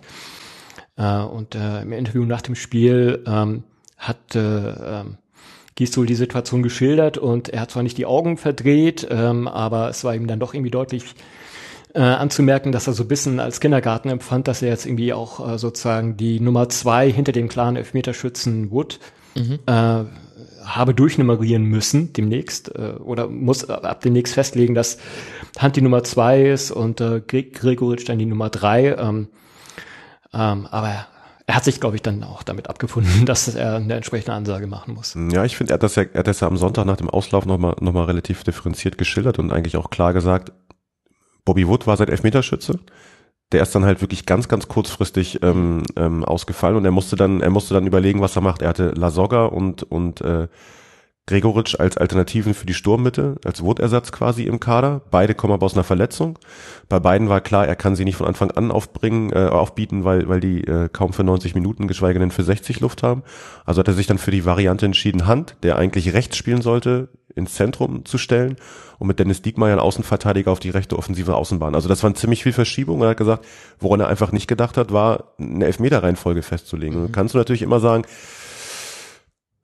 muss das eine Mannschaft selbst regeln? Muss das der Trainer vorgeben? Er hat dann, er hat dann gestern relativ klar gesagt, äh, er, er wird das jetzt künftig anders handeln und wird das und, und, und hat sich diesen Schuh eigentlich auch mit angezogen, was ihn finde ich auch sehr ehrt. Und du hast das gerade genau richtig gesagt. Er hat wirklich in die Analyse alles reingepackt und hat auch finde ich diese Elfmeterszene sehr, indem er sich da den Schuh mit anzieht, äh, sehr sehr äh, gut beurteilt und, und sehr gut gelöst. Es passt zu seinem Auftreten, passt zu seinem Auftreten in den letzten Monaten, was er ähm, was er am, am, am Siedepunkt der HSV-Krise nach diesem 2 zu 5 gegen Dortmund zu Hause im November, was er, was er hier angefangen hat, äh, umzusetzen, wie er, wie er sich verkauft, wie er Entscheidungen durchsetzt, äh, wie er auch richtige Entscheidungen trifft, das ist äh, absolut bemerkenswert. Muss ich persönlich sagen, das hätte ich ihm nach, nach den ersten Eindrücken der ersten Wochen mhm. ähm, tatsächlich so nicht zugetraut. Ähm, aber er hat, er hat offensichtlich hier seinen Weg gefunden und hat auch diesen, diesen Samstag tatsächlich sehr gut äh, hinter sich gebracht. Mhm. Ich finde, bei Gistol kann man ganz gut ablesen, jetzt so im Nachhinein lässt sich das natürlich sehr einfach sagen, aber der musste so ein bisschen sein neues äh, Mindset finden. Der kommt aus Hoffenheim und das hat er auch relativ offen gesagt, dass er am Anfang vor allem drüber nachdenken musste, wie viel kann er den Spielern jetzt in welchen Dosen schon im Training verabreichen. Also sprich, der kommt aus einem sehr komplexen Fußball, der denkt sehr komplex über Fußball und das, was aber gefragt war, als er angefangen hat, waren eher die einfachen Dinge. Mach es, mach es schlichter, gib, gib den Leuten Lösungen an die Hand, die sie nicht überfordern und wo auch der Kader, den er nicht zusammengestellt hat, damit zurechtkommt. Und das hat hat so ein paar Spieltage gedauert, bis er da seinen Weg gefunden hat. Dann hatte er auch eine feste Elf, die er, die er so durchgezogen hat und es kamen nur immer Sperren und Verletzungen dazwischen. Und jetzt hat man tatsächlich den Eindruck im Winter, dass er vielleicht so äh, ein klein bisschen mehr Gas gegeben hat, jetzt auch mehr eine Gistol-Mannschaft aus dem HSV zu machen.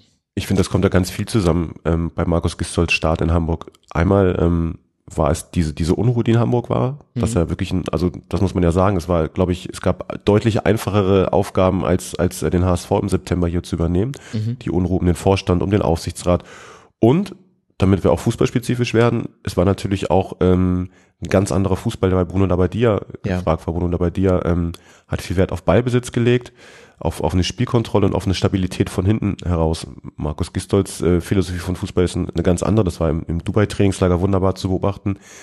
Der will diese Überfallattacken und er hat natürlich mit, mit äh, Philipp Kostic, Nikolai Müller und mit, ähm, mit Bobby Wood vorne drin auch wirklich drei Spieler, äh, denen du die Gegner überfallen kannst mit, mit mhm. wahnsinnigem Tempo. Wenn ich, also das äh, Leipzig-Spiel war ein Musterbeispiel, finde ich. Dafür, wie der ja. HSV Fußball spielt, da haben sie es teilweise, ich möchte fast sagen, in Perfektion gespielt für ihre Möglichkeiten. Ähm, mit Louis Holtby setzt er auf A10 auf einen Spieler, der aus meiner Sicht gar nicht der klassische Regisseur ist.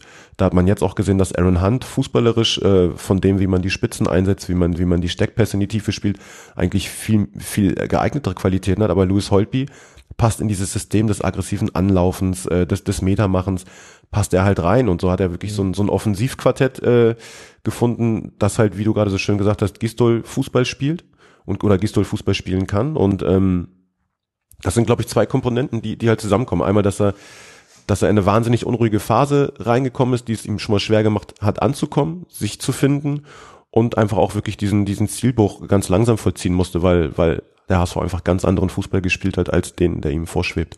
Mhm. Aber der HSV wenn nicht der HSV, wenn er jetzt nicht auch viele Steine aus dem Weg räumen müsste im weiteren Saisonverlauf. Ähm, jetzt eben aktuell Ausfälle von Spielern. Was bedeutet das denn, wenn Wood und Müller offensiv fehlen? Wie kann der HSV das kompensieren? Ich, man hat gesehen gegen Freiburg, dass es das bedeutet, dass es ein anderes Spiel ist. Ähm, Aaron Hunt hat aus meiner Sicht sein bestes Spiel im HSV-Trikot gemacht. Hm. Wohlgemerkt auf der rechten Außenbahn. Aber natürlich war es ein, ein, ein komplett anderes Spiel. Aaron Hunt ist äh, bekanntermaßen aus zehn Jahren Bundesliga nicht der, der Linienflitzer äh, wie, wie Nikolai Müller. Aber er hat natürlich, er hat das, das Spiel einfach komplett verändert. Er ist immer wieder mit dem Ball an Fuß nach innen gezogen, hat, hat das Spiel verlagert mit Flankenwechseln, ähm, hat das Spiel beruhigt. Und es war einfach ein anderer HSV. Und, und Michael Gregoritsch spielt in der Spitze auch anders als, ähm, als Bobby Wood. Er, er geht nicht so sehr in die Gasse, er, er, er kann mit dem Rücken den Ball zum Tor äh, gut abschirmen, ist, ist stark in der Luft. Also es ist einfach durch, durch diese beiden, wenn, wenn diese beiden Spieler ausfallen, ist es ein komplett anderes Spiel. Und trotzdem hat der HSV bewiesen, ähm, ja, dass er, dass er einen Plan B hatte, dass er eben nicht wegbricht, ähm, wenn zwei Säulen aus diesem Offensivkonzept äh, wegfallen, sondern dass er halt eine, eine Alternative hat. Und das hat man auch schon im Pokal gegen Köln gesehen, wo Markus Gisdol gleich sechs Änderungen vorgenommen hat. Und ähm, ich finde das halt auch ein Zeichen dieser Stabilität, dass dann halt nicht alles zusammenfällt wie ein Kartenhaus, wie das in der Vergangenheit der Fall war, sondern dass dann vermeintliche Hinterbänkler eben doch die Qualität haben, einem funktionierenden Gerüst ähm, ihre Qualitäten abzurufen. Ja, Stichwort, Stichwort Stabilität. Da haben wir ja auch Mavra und Papadopoulos. Ist sehr interessant, wie mit zwei klugen Transfers, wie ich finde, sich auch die Statik im, im Hamburger Spiel verändert hat. Ähm, und jetzt nicht nur, weil Papadopoulos dann der Go-Getter in den entscheidenden Spielen gegen Leverkusen und Leipzig war, jetzt aber ausgefallen. Was denkst du, Kai? Ähm, wie wichtig ist diese Säule? Mir fällt es fast ein bisschen schwer, das zu beurteilen nach so wenigen Spielen, vor allem weil man ihn eher an den Toren misst als an seiner Defensivleistung, was ja aber vielleicht das Wichtigere ist. Irgendein Sky-Kommentator, ich weiß nicht mehr, wer es war, hat äh, anlässlich des Leipzig-Spiels gesagt, ähm, Papadopoulos wurde vor allen Dingen für die Hygiene geholt. Ähm, Lindemann etwas, war das, glaube ich. Äh, etwas, etwas schräg ausgedrückt, aber ich fand, für mich ist das die Schlüsselszene des Spiels gewesen beim Halbzeitpfiff, als äh, Papadopoulos zu Wallacey gegangen ist und die beiden äh, sozusagen diese Kopfball-Torsituation nachgemacht haben. Und also ich kann mich nicht entsinnen, so einen Typen wie Papadopoulos beim HSV in den letzten Jahren äh, gesehen zu haben. Ein Typ, der ähm, es äh, der Social Skills hat mhm. der, ähm, bei dem man wirklich das Gefühl hat, dass der äh, es schafft, so ein Amalgam äh, zu formen, aus, das, das Team zusammenzubringen. Das ist jetzt noch ein sehr früher Eindruck, weil er ist natürlich jetzt irgendwie erst zur Winterpause gekommen und er hat nicht sehr viele Spiele gespielt, aber ähm, ähm, das hat mich, das, das ist einfach ein derart starker, massiver Eindruck aus dem äh, Leipzig-Spiel für mich gewesen, noch stärker als äh, sein Tor selber.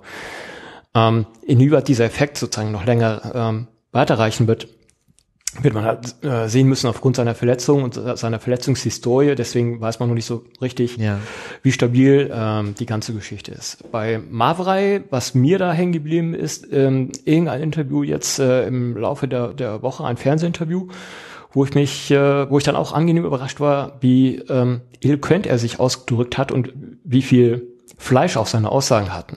Also er gehört wirklich äh, zu der seltenen Sorte von Fußballspielern, bei denen man das Gefühl hat, die können ja auch wirklich was sagen, da hörst du gerne zu. Mhm. Ähm, auch das habe ich so in dieser Kombination seit langem beim HSV nicht erlebt. Holtby ist jemand, der sich zwar bemüht, ähm, auch nach außen hin sehr viel Präsenz zu zeigen und ähm, man merkt ihn wirklich dieses ehrliche Bemühen ähm, äh, an äh, dieser äh, Leuchtturm in Außendarstellung zu sein. Ähm, aber irgendwie wirkt das bei ihm nicht, nicht wirklich authentisch. Da, da fehlt irgendwie was, was mhm. Mavrai, sowohl Mavrai als auch Papadopoulos sofort mitgebracht haben.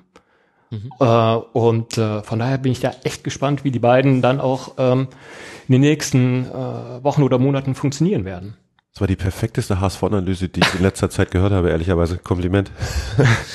Deswegen sage ich ja, dass ich so toll ähm, finde, dass ich diese Konstellation hier sitzen habe. Ja. Ja, perfekt. Also alles, alles, alles, alles, was du gesagt hast, äh, würde ich so unterstreichen. Sowohl zu Louis Holtby als auch zu Merge Mavrei und äh, Papadopoulos. Merge Mavrei möchte ich gerne anmerken, ergänzend, ähm, hat mich tatsächlich beeindruckt. Ich habe dem im, ich habe einen Anruf von meinem, von meinem Kölner Kollegen Frank Lusser bekommen, als der hier unterschrieben hat. Er meinte, er kriegt ihr eine Rakete als Typ war dann total gespannt bei so viel Vorschusslorbeer und habe den im Trainingslager kennengelernt und hatte wirklich, ähm, man hat das ja auch über die Jahre einfach viel gemacht, dann so Interviews mit dem Neuen und dann klopft man sich so ein bisschen ab und hatte wirklich das Gefühl, boah, was für ein Typ.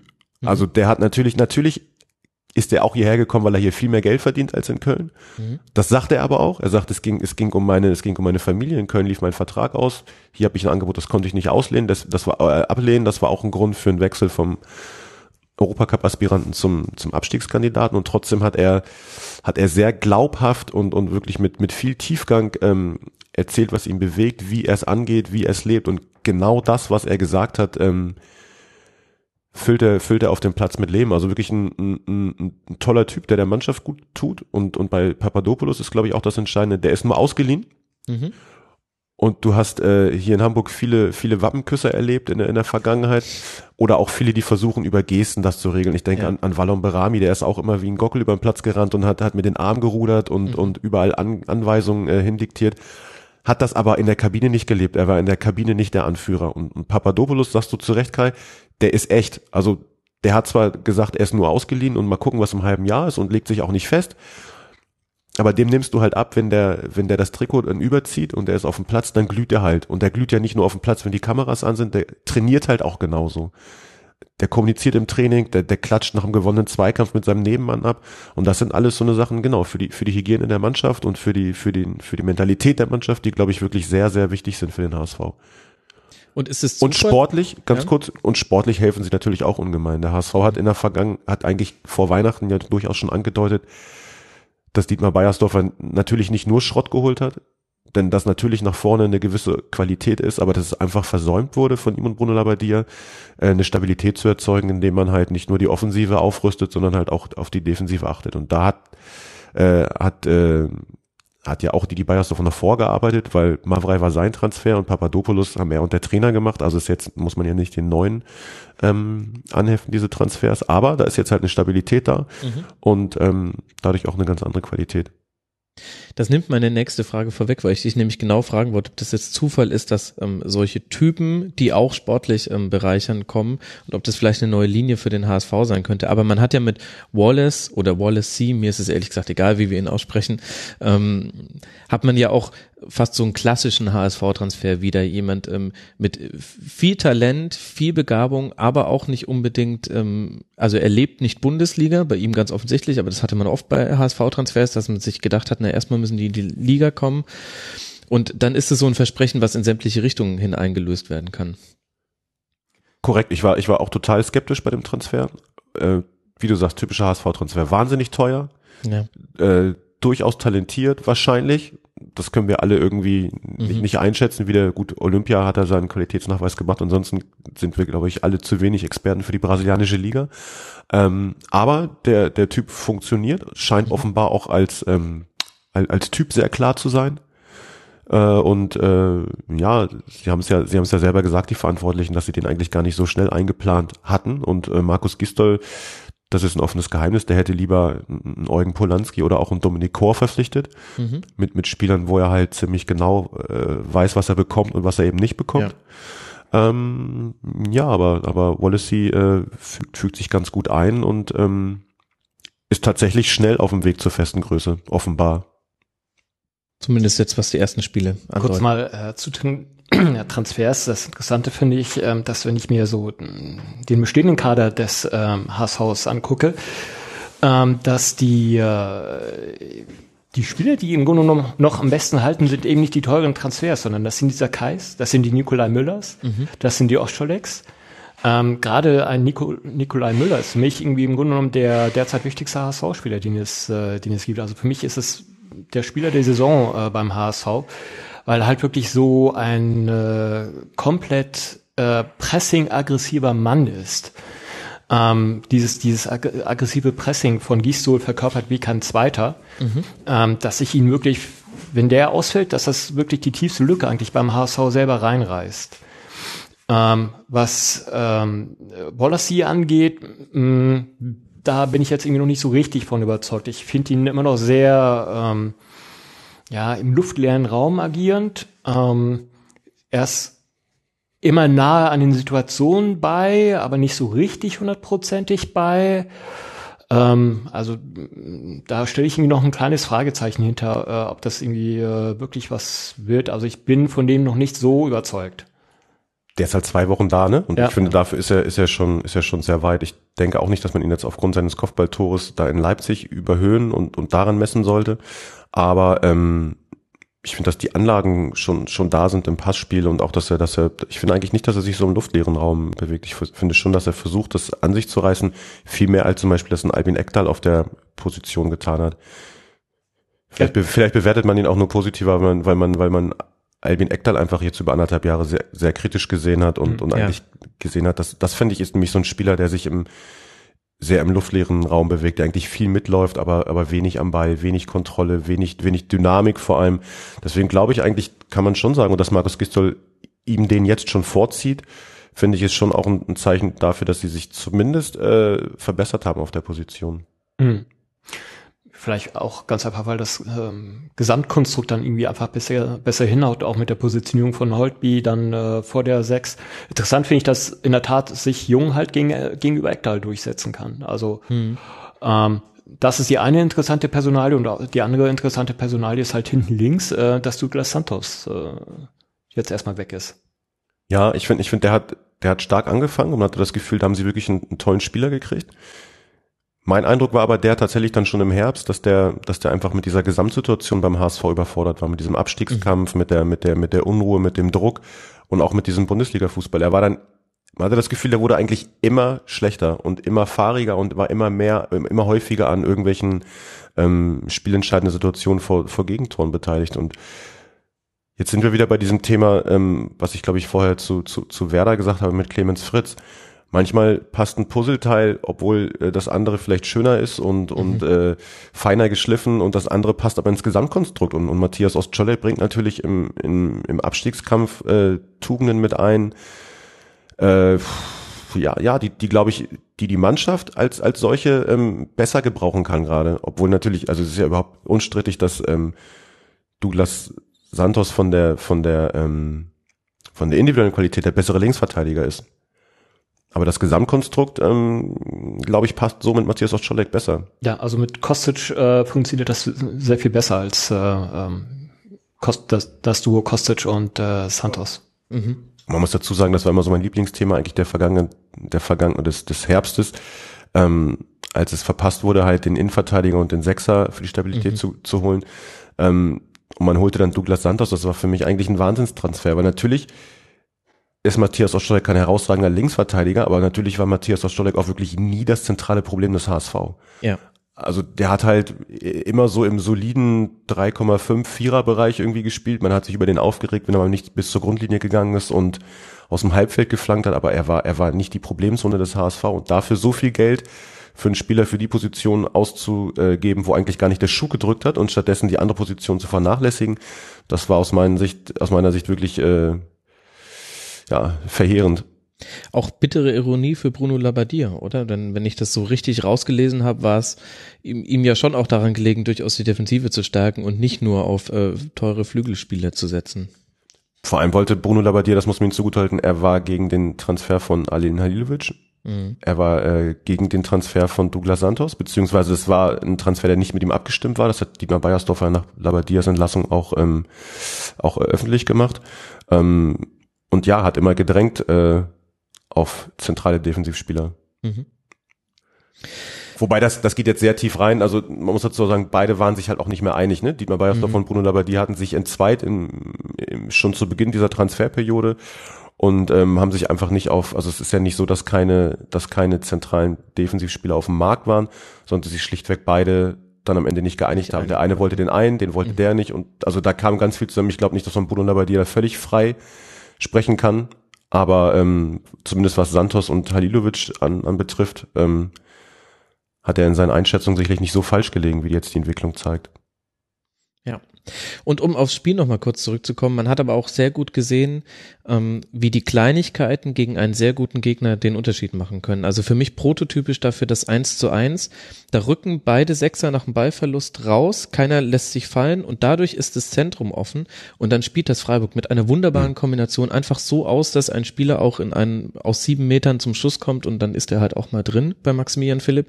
Ich finde, dass äh, Freiburg das ist jetzt nicht überraschend, weil wir das schon die ganze Saison übersehen, aber die haben eine sehr gute Mannschaft, die haben einen Spielstil, der sehr gut zu ganz, ganz vielen anderen Bundesligamannschaften passt.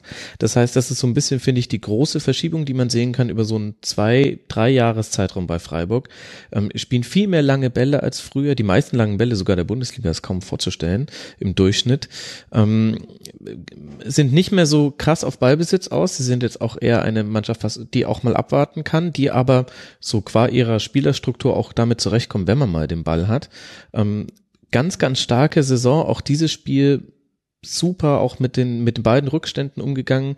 Das hätte auch mit etwas Pech für den HSV in die andere Richtung kippen können. Letztlich sind 2 zu 2 vollkommen zufriedenstellend. Aber für mich eine der größten Überraschungen eigentlich dieser Saison, wie gut sich der SC Freiburg schlägt. Jetzt 30 Punkte, die werden mit dem Abstiegskampf nichts zu tun haben, haben tolle Spiele hervorgebracht. Wahrscheinlich werden wir in der nächsten Saison die Frage stellen, wie werden sie die Ausfälle durch Transfers kompensieren. Aber bei Freiburg kann man optimistisch sein, dass man das schon hinbekommt. Das ist man gewohnt. Äh, finde ich richtig toll. Und ich fand auch dieses Spiel gegen den HSV, das war schön anzusehen in Teilen. Ja, es war ähm, gerade die beiden Tore, wie da über Kombinationsspiel äh, sich da im Grunde genommen durch die Mitte gefräst worden ist. Ähm, auch wenn es eins zu eins insofern ein bisschen glücklich war, weil der schon angeschlagene Papadopoulos Oscholek irgendwie geblockt hat und deswegen erst äh, einige Freiburger frei geworden sind. Aber es war insgesamt schon äh, vom ganzen Kombinationsspiel ist es einfach klasse anzusehen, was, was Freiburg da macht. Und ähm, äh, sind dann auch irgendwie interessante Spiele, wie zum Beispiel der eine Innenverteidiger Soyuncu. Mhm. Ähm, ich weiß gar nicht, wie alt ist der? Das ist. Ich glaube, der, der wird jetzt 20. Ja. Äh, blutjung, aber schon sehr Kante, souverän. Also es war schon. Ich glaube, der ist mir aufgefallen. Ich glaube, der wird richtig gut. Also da hat man in der, Hin in der Hinrunde immer noch, der, der hat halt so Wackler drin, die mhm. wahrscheinlich seines Alters, seinem Alter geschuldet sind. Aber ich finde auch, dass sie so von, von den Anlagen, von der Athletik äh, wieder antizipiert. Also ich glaube auch, das wird, äh, dass der durch die Decke gehen könnte, wie so einige in Freiburg. Wahrscheinlich reden wir in Freiburg tatsächlich, das ist leider immer so ein zwei, drei Jahreszyklus. Die, mhm. die stellen sich eine neue Mannschaft zusammen, steigen auf, sorgen für Furore. Ich glaube nicht, dass es dieses Jahr wie vor, vor drei Jahren oder vier Jahren für Europa reichen wird. Aber ähm, trotzdem ist es Wahnsinn, was sie mit ihren Mitteln machen und auch was für ein Fußball sie spielen. Und natürlich ja, Grifo, ähm,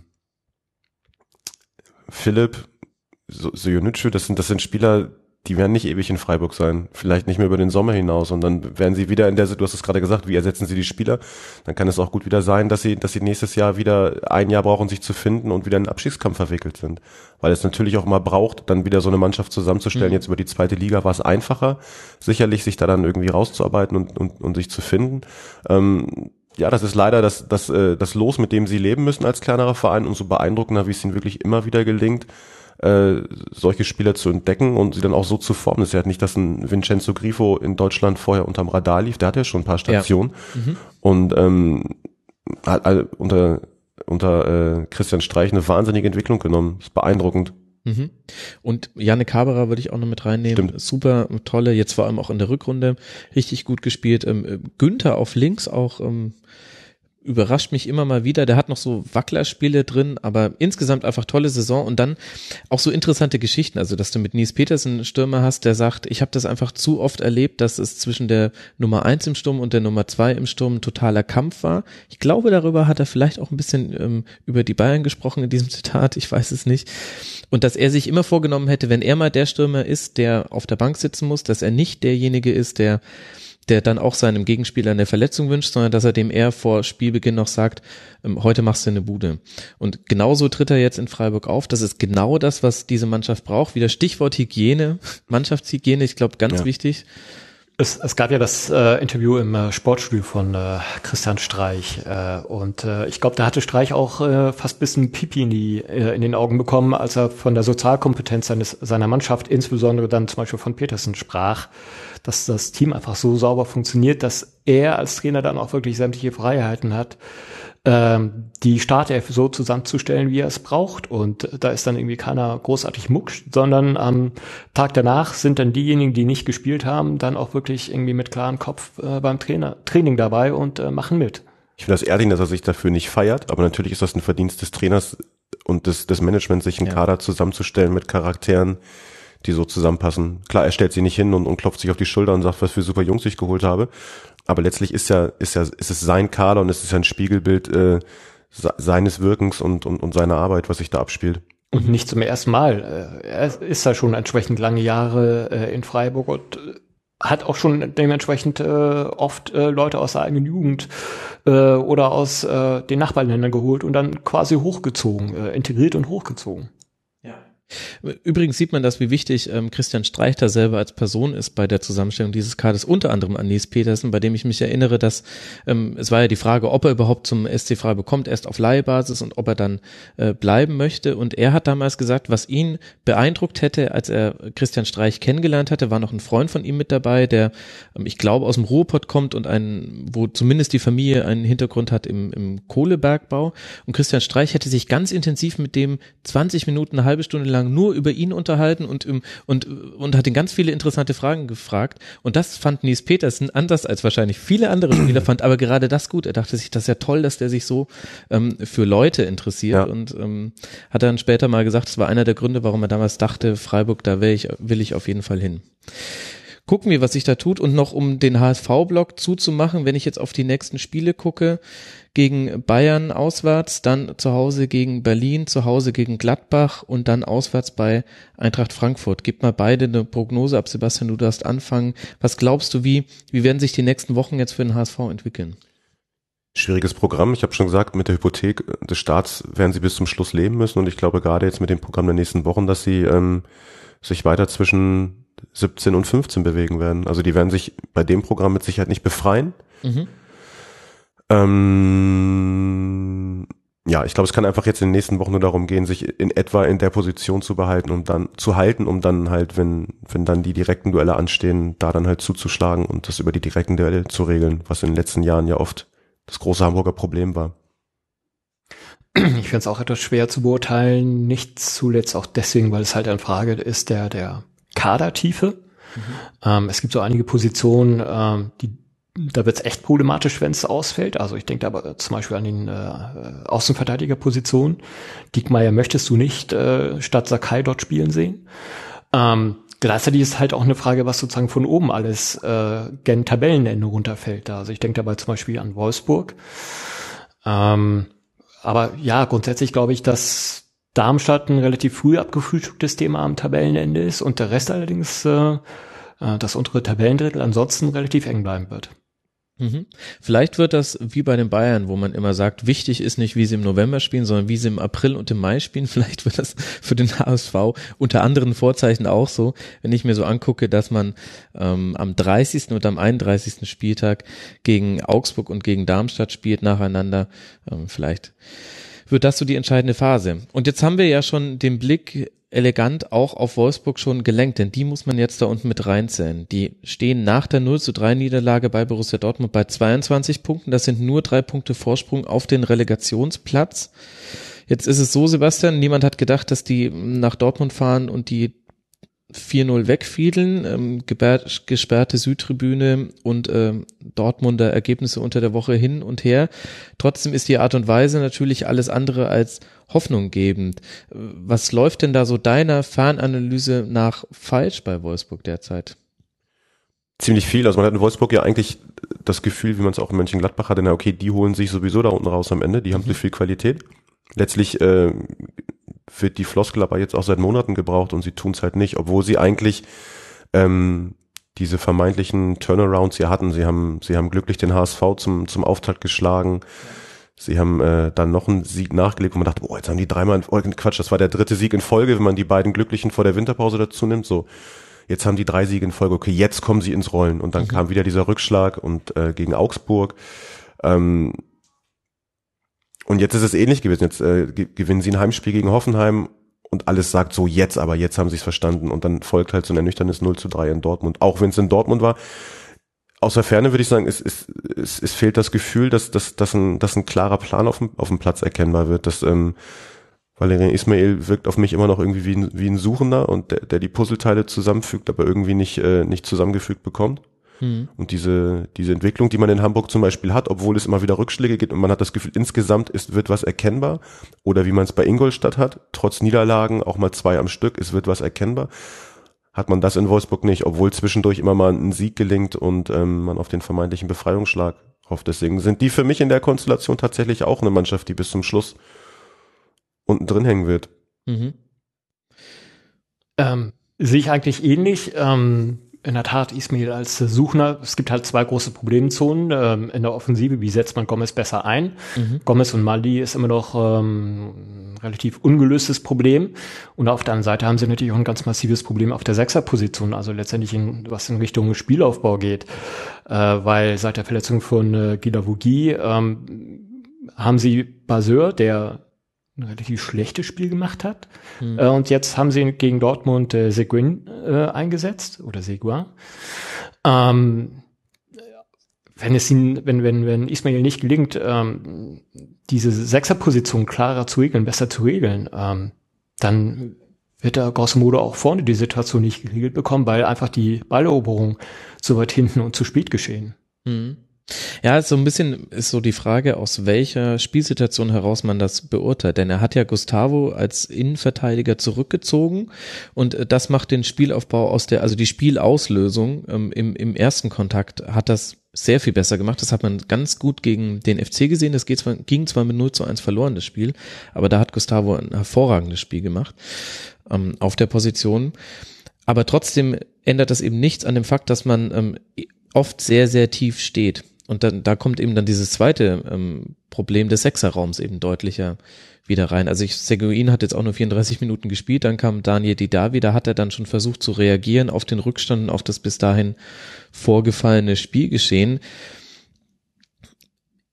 ich, ich würde euch total recht geben, das zerfällt vorne und hinten so ein bisschen in Teile. Gomez, Mali, das ist, die sind noch von Zufall abhängig, die wissen noch nicht quasi, also die haben quasi noch keinen Plan vorbekommen, wenn sich der eine hierhin bewegt, bewegt sich der andere dorthin. Dann, da, vielleicht war dafür auch noch nicht die Zeit.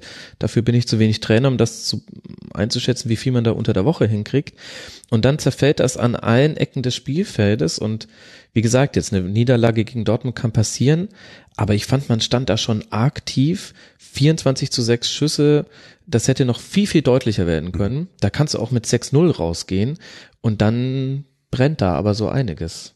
Ja, ich bin mir auch nicht sicher, inwieweit, um jetzt wieder den nächsten Soft Skill reinzubringen, äh, die Körpersprache äh, von einigen Spielern funktionieren. Also ja, dann sind sie schon abgestiegen. Beim, beim, was war das 0 zu 1, dieses Eigentor von äh, Brümer mit ja. äh, Gomez, der irgendwie so etwas halbgar versucht, diesen Ball äh, zu klären, aber in Wirklichkeit irgendwie noch im Spiel hält.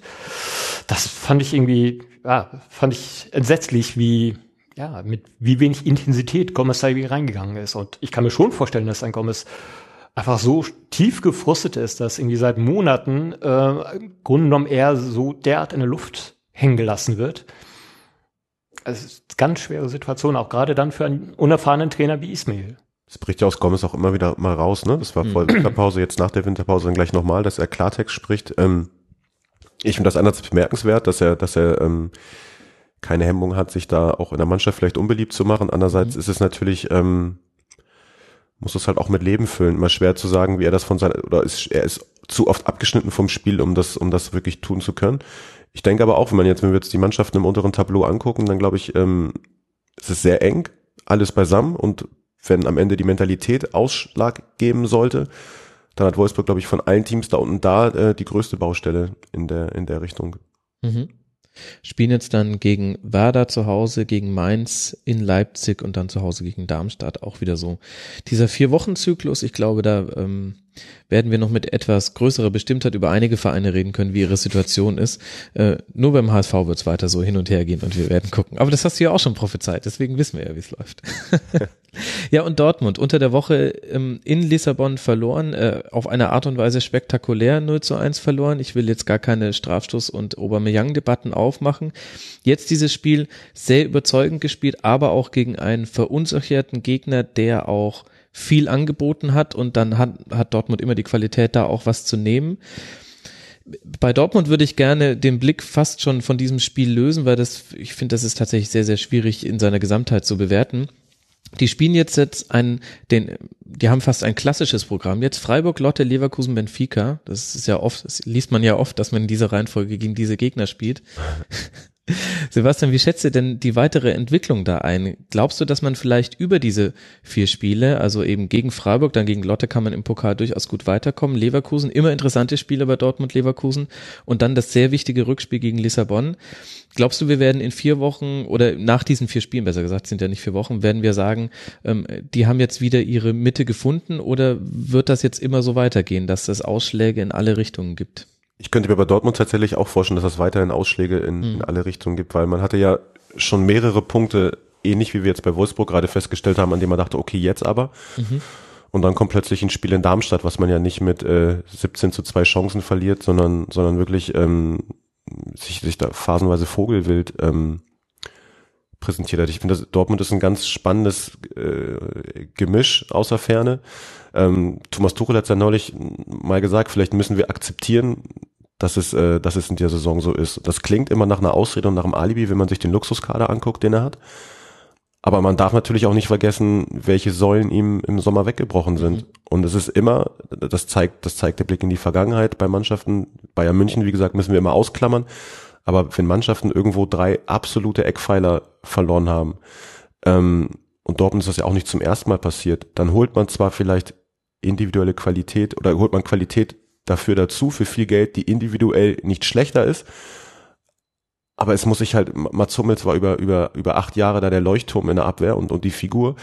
Natürlich müssen die neuen Spieler ihre Rolle finden. Natürlich mhm. muss ich, muss dieses, dieses, äh, dieses neue Team erst wieder zusammenfinden und die Qualität zeigen sie immer wieder in Ausreißern nach oben, aber dass sie sich als Team noch nicht gefunden haben, zeigen halt die Ausreißer nach unten. Und ich glaube, dass auch wenn man, wenn man immer dann den Etat aufrechnet und denkt, das darf doch nicht wahr sein, das ist nicht so sensationell, was da in Dortmund gerade passiert in dieser Saison. Mhm. Ähm, jetzt sind wir wieder bei beim Thema Medienkritik und und schnelle Gesellschaft und und Ausschläge irgendwie bewerten, aber die spielen ja nicht eine desaströse Saison und sind Zehnter, sondern die sind halt Dritter und haben haben Probleme, die aus meiner Sicht vorhersehbar waren. Ähm, was ich nicht einschätzen kann, ist, wie, wie tiefgehend die Probleme zwischen, zwischen Thomas Tuchel und dem Management und äh, zwischen Thomas Tuchel und Teilen der Mannschaft sind. Inwieweit das dann immer noch, ähm, noch reinspielt. Wobei ich denke, wenn die so tiefgehend wären, dann würden sie, glaube ich, äh, schlechter dastehen. Mhm. Also ich finde die Saison von, von Dortmund, die ist, die ist gepflastert von der einen oder anderen Enttäuschung und ich glaube, es wird noch die eine oder andere Täuschung dazu, dazukommen, aber auch der eine oder andere Ausreißer nach oben. Und ähm, ich finde die Saison jetzt nicht desaströs schlecht, die sie spielen. Ja, Tabellenplatz 3 mit 37 Punkten. Eben. Das ist, ähm, jetzt ist das ja auch das, was äh, Watzke als Saisonziel herausgegeben hat. Man muss natürlich da jetzt irgendwie ein Pölsterchen sich verschaffen oder das entscheidende Spiel gegen Hoffenheim gewinnen, das wir schon vorhin angesprochen haben. Vielleicht wird es tatsächlich bei, bei Dortmund auch sehr so ähnlich wie, wie bei den Bayern, aber aus anderen Gründen, dass man es viel über die Champions League bewertet. Ich glaube, dieses Rückspiel gegen Lissabon ist sehr wichtig, ähm, ob man da weiterkommt und mit welcher Art und Weise. Und dann haben wir natürlich trotzdem weiter das bestehende Problem, dass das Auftreten in der Champions League ein anderes ist als in der Bundesliga. Aber aber man hat sich zumindest in diesem Wettbewerb dann gegen die Widerstände durchgesetzt. In der Bundesliga derzeit ja auch. Tabellenplatz drei. Wie gesagt, das ist gerade, Momentaufnahme läuft das ja ganz gut. Gegen Lotte musst du natürlich weiterkommen, aber die Wahrscheinlichkeit ist auch nicht so gering und dann stehst du schon im DFB-Pokal-Halbfinale und dann gucken wir mal, wo das noch hinträgt. Was wahrscheinlich wehtun dürfte, ist, dass man halt wirklich äh, inzwischen 13 Punkte hinter alles andere als souverän auftretenden Bayern äh, liegt. Also geht glaub, aber vielen so, dass man äh, weit. Ja, aber ich glaube schon, dass der Anspruch von äh, Dortmund als äh, Nummer zwei in Deutschland ein anderer ist. Und ähm, ich glaube, ja, der Hummelsabgang tut ihnen weh, ähm, aber ich glaube nicht, dass es sie daran gehindert hat, immer noch äh, diese Position der gefühlten Nummer zwei in Deutschland in Anspruch zu nehmen. Und auch im äh, sogenannten Tuchelschen Masterplan äh, halt einfach in dieser Saison eigentlich einen großen Schritt vorwärts zu gehen. So war ja eigentlich das, das vorhaben in diesem Dreijahresplan. Ähm, den geht man derzeit nicht. Und ähm, so wie es aussieht, äh, sind die Probleme dann doch so massiv, dass man eigentlich auch das nächste Jahr wird brauchen müssen, um da wieder was aufzubauen. Ähm, das, man wird gucken müssen, wie man sich in der Defensive verstärkt, ob man Ginter zum Beispiel los wird, ähm, Toprak wird reinkommen. Man wird gucken müssen, wird man sich noch ähm, irgendwelche Alpha-Tierchen ähm, dazu holen muss oder ob Weigel in diese Rolle, vielleicht auch Toprak in diese Rolle äh, reinwachsen können. Sokrates ähm, ist jetzt erstmal auch wieder verletzt. Es sind viele unterschiedliche Themen, die da eine Rolle spielen. Und ähm, in, sehr spannend ist halt das, was äh, Sebastian angesprochen hat. Ähm, wie geht's äh, mit Tuchel weiter? Wie groß mhm. sind die Probleme oder die Reibungsverluste, die Tuchel äh, gegenüber dem eigenen Vorstand hat oder gegenüber der Mannschaft hat? Und ich äh, erinnere mich an die Situation in Mainz, wo ich sag mal die Entlassung von Tuchel, also halb Entlassung, halb Rücktritt eigentlich auch sehr überraschend kam ähm, weil sie letztendlich von Heidel damals irgendwie sehr gut äh, kaschiert oder moderiert wurde, bis es dann irgendwann nicht mehr ging und mhm. ähm, dass dann plötzlich ähm, dann plötzlich die Notbremse gezogen werden musste. Ich kann mir schon vorstellen, ähm, dass auch die Dortmunder, was dieses Kaschieren der eigentlichen Probleme angeht, da inzwischen sehr gut sind. Ja, also meiner Einschätzung nach, ähm, nach mit allen Dortmund-Experten, mit denen ich gesprochen habe und was man alles so aus dem näheren Umfeld hört, also die die Missstimmung zwischen Teilen des ähm, des Betreuerteams von Dortmund und dem Vorstand und Tuchel sind fast unübersehbar. Das siehst du allein daran, dass der Chef Scout, der Leiter der Scouting-Abteilung hat ein Hausverbot bekommen bei Borussia Dortmund. Das, in, das ist in sich so grotesk, dass es eigentlich ein Wunder ist, dass darüber nicht mehr gesprochen wird und das liegt einfach daran, weil es so viele andere Baustellen gibt. Das heißt tatsächlich, ähm, da, da gibt's große Probleme. Ähm, offenbar auch im Zwischenmenschlichen, das ist ein bisschen schwieriger zu beurteilen, aber auch das äh, sagen inzwischen alle, die nah an der Mannschaft dran sind, und dann wird es halt tatsächlich entscheidend, ob er sich über sportliche Erfolge, glaube ich, qualifiziert dafür, den Umbruch weiterführen zu dürfen, oder ob ähm, die Ergebnisse das dann auch ähm, rechtfertigen, dass man sagt, irgendwie scheint es hier nicht zu passen. Aber ist die Frage, ob sich der BVB äh, darauf einlassen darf, dass sportliche Erfolge das viel funktionieren im Hintergrund oder ja. im Hinter, äh, hinter der Bühne ähm, ähm, beeinflussen dürfen. Äh, bei Mainz, Klammer auf Heidel, Klammer zu, hat man gesagt nein und hat eben die Reißleine gezogen. Wisst ihr, was ich mir wünsche? Ist ein bisschen fernab und äh, eigentlich spekuliere ich nicht so gerne, aber ich würde mir wünschen, dass Arsenal und Dortmund die Trainer tauschen. Das würde ich richtig gerne sehen. Das wäre toll. Na gut. Bevor wir jetzt dann den Blick noch weiter nach oben richten, wir haben jetzt schon über den Tabellenplatz 3 geredet, lasst noch ganz kurz unten den Keller abschließen. Denn dazu muss man jetzt auch den FC Augsburg irgendwie zumindest wieder erwähnen. Hat ja auch ähm, Markus Disco, Gisto schon gesagt, wie du vorhin gesagt hast, äh, Sebastian. Augsburg gewinnt, äh, verliert am Freitagabend gegen Leverkusen 1 zu 3 und hat damit nur noch fünf Punkte Vorsprung auf den Relegationsplatz. Man nimmt Augsburg immer so ein bisschen aus dem Abstiegskampf raus, auch weil das ehrlich gesagt genau der Saisonverlauf ist, wie wir ihn schon hunderte Mal gesehen haben, die Europa League-Saison mal ausgenommen, nämlich, dass man immer so ein bisschen ins Magnetfeld des Tabellenkellers gerät und dann schießt man sich wieder aus dem Orbit raus und ähm, schwebt als graue Maus durch die Liga. Wie sehr glaubst du denn daran, dass die tatsächlich da nach unten reinrutschen, Sebastian? Ich finde, das ist eine ähnliche Situation wie in Mainz. In jeder Hinsicht. Beide, beide ähm, beide sieht man irgendwie als gefühlten Bundesligist, die die es am Ende immer schaffen werden.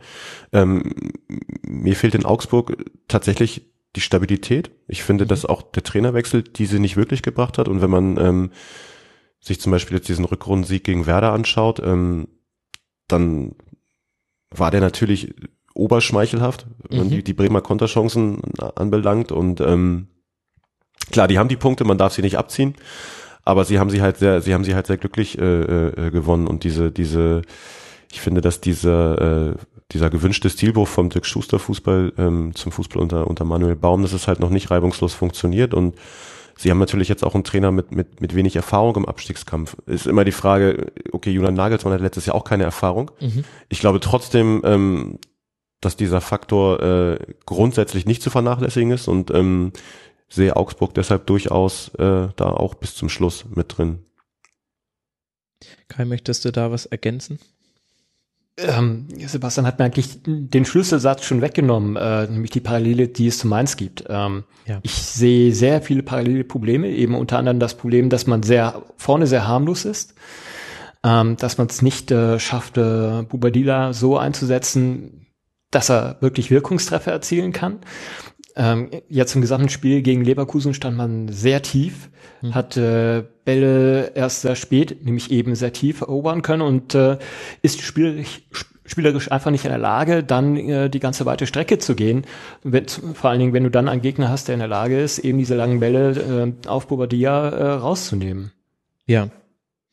Bisher kamen sie immer zurück. Also sie standen nur an einem, an einem Spieltag, nämlich am ersten Spieltag schlechter als Tabellenplatz 13. Bisher war das immer genau die Untergrenze und dann ging es wieder meistens nur ein Plätzchen nach oben. Ähm, interessantes Spiel jetzt dann nämlich auswärts in Darmstadt.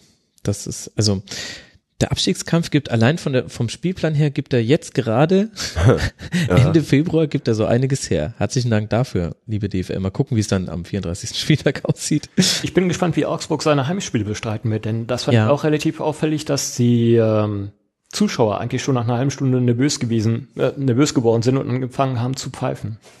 Gegen, also du spielst gegen Bayer Leverkusen, äh, liegst zurück, 0-1 zurück, dir gelingt nicht viel, aber die Zuschauer zu Hause fangen schon an äh, zu pfeifen. Das hat mich, fand ich Ich massiv. glaube, Augsburg muss natürlich jetzt auch langsam mit einem anderen, gewissen anderen Anspruchsdenken leben. Die sind jetzt im siebten Jahr, sechsten Jahr, Mhm. korrigiert Ich glaub, mich. siebtes. Ähm, das hat man ja in Mainz zwischenzeitlich auch mal erlebt. Irgendwann, irgendwann nimmt das Umfeld das als, als normal wahr, dass man Bundesliga ist. Die ersten zwei, drei Jahre wurden durchgefeiert. Boah, wir, wir bleiben wieder drin. Boah, jetzt sind wir sogar Europacup. Und wenn das dann aber, ich finde das normal für Vereine wie Augsburg. Natürlich ist es schwer, sich im, im, im Dunstkreis der ganzen ähm, Vereine, die ja viel mehr Geld einsetzen und, und, und viel weniger bewegen, ähm, sich da fortwährend weiterzuentwickeln. Wahrscheinlich ist das für solche Vereine das, das Maximum in, der- in der Bundesliga um Platz 13 zu spielen. Und trotzdem glaube ich, für so ein Umfeld wird das ab dem sechsten, siebten Jahr irgendwann einfach Normalität. Wir sind jetzt Bundesliga, wir spielen jedes Jahr Bundesliga und dann wird halt auch mal gemurrt. Und das sind, glaube ich, die ganz großen, großen Herausforderungen für so einen kleinen Verein, das zu moderieren und damit dann halt ähm, zurechtzukommen, dass es halt nicht mehr gefeiert wird, dass man einfach nur in der Bundesliga dabei ist. Mhm. Ja, und vielleicht tatsächlich auch noch eine grundsätzlich höhere Anspruchserhaltung, als wir das oft an den FC Augsburg herantragen. Also ich hatte Günter Klein im Rasenfunk Royal zu Gast und der hat mir sehr ausführlich erzählt, aus welcher Historie und aus welches Anspruchsdenken der FC Augsburg bis eigentlich zum Erreichen der ersten Liga hatte. Und das ist durchaus weniger bescheiden, als wir es dann in der ersten Liga erlebt haben. Das war eigentlich laut seinen Worten das erste Mal, wo man so wirklich bescheiden war. Und vorher war es eher ein bisschen man hat auch tatsächlich viel investiert in den Verein, auch monetär tatsächlich. Und zwar auch schon zu Zeiten, wo man noch im Amateurfußball tätig war. Sehr interessante Entwicklung auf jeden Fall. Und auf der anderen Seite haben wir Bayer Leverkusen, die jetzt das zweite Spiel in Folge gewinnen. Jetzt haben wir das nicht zum ersten Mal erlebt, dass Leverkusen martialisch gesprochen den Kopf aus der Schlinge zieht. Ich frage mich, was die, ähm, die Schlussfolgerung auf einer etwas sachlicheren Ebene daraus sein kann. Ich, meine These ist gerade, Kai, ähm, dass Roger Schmidt immer dann seine richtigen Stärken als Trainer ausspielen kann, wenn er die Mannschaft hinter einem gemeinsamen Ziel vereinen kann und es aber auch schon Rückschläge gab. Also wir erleben das ja jetzt eventuell, also sollte sich dieser Trend bestätigen, erleben wir es jetzt schon zum dritten Mal in Folge, dass man in der Rückrunde noch eine Saison wesentlich verschönert, die gar nicht so toll begann. Und ich hatte jetzt auch den Eindruck, also Thema Körpersprache hast du vorhin ja schon mal gebracht. Das fand ich gegen Augsburg eine komplett andere als sonst. Gegen, gegen Frankfurt auch schon. Da kam auch sehr viel Spielglück dazu, fand ich. Aber dennoch habe ich den Eindruck, da spielen jetzt wieder einige viel, viel näher am, im Rahmen ihrer Möglichkeiten am oberen Ende. Und dann hast du noch so jemanden wie Kai Havertz, der ein überragendes Spiel macht auf der 10. Der hat äh, vier Chancen kreiert, drei Schüsse selber gegeben, ähm, äh, Vorlage ähm, ähm, abgegeben zu einem Tor, fast zwölf Kilometer gelaufen, hatte die meisten Pässe tatsächlich, erfolgreichen Pässe aller Leverkusen-Spieler, ist und ist unfassbare 17 Jahre alt. Also, und für mich, wenn du mich fragen würdest, welcher Spieler, welcher Trainer kriegt so etwas in der Bundesliga hin, so ein Turnaround und dann auch, dass er einen so jungen Spieler in so eine Schlüsselposition steckt, da fällt, fällt mir nur so eine bestimmte Riege ein und da neben Nagelsmann, Hasenhüttel, Tuchel würde ich da tatsächlich auch Roger Schmidt nennen. Bin mir da nicht sicher, weil also ich fand auffällig, dass trotz dieses Sieges klang Ro Roger Schmidt immer doch ja, wie soll ich? Er, er fühlt sich immer sehr schnell angegriffen und äh, reagiert dann auch äh, entsprechend mit seinen Aussagen patzig. Es ist immer so ein gewisser patziger Unterton. Mhm. Ich finde, was jetzt äh, konkret das äh, Bayer-Spiel angeht, muss man natürlich auch sagen, dass es so, ich sag mal, harte Umstände gibt, ähm, weswegen man gegen Augsburg so souverän gespielt hat. Du hast einen Bellarabi, der jetzt endlich äh, zu, der jetzt endlich äh, zu Form äh, gekommen ist der hat irgendein Tor geschossen am Freitag. Ich habe vergessen, das wievielte es war. Ähm, und ähm, du hast jetzt natürlich die Doppelsechs mit äh, Kampel und Bender, die nach langer Zeit irgendwie so zusammenspielen kann. Ähm, also Bender fehlte im November und Dezember. Äh, und ähm, beide, also dieses Duo Kampel und Bender, hat eigentlich erst seit Frankfurt äh, wieder zusammenspielen können. Jetzt muss man gucken, Bender musste zur Halbzeit ausgewechselt werden. Ähm, mhm. Wie weit er ähm, da noch länger ausfallen wird. äh, für mich ist das eigentliche Knackpunktspiel dann jetzt äh, Champions League, Atletico, weil Leverkusen ist eine Mannschaft, die sich auch gerne äh, nach unten reinreißen lässt, im Sinne von, äh, da kommt irgendwie ein giftiger Gegner, wie zum Beispiel auch der HSV vor drei Wochen, glaube ich, oder so.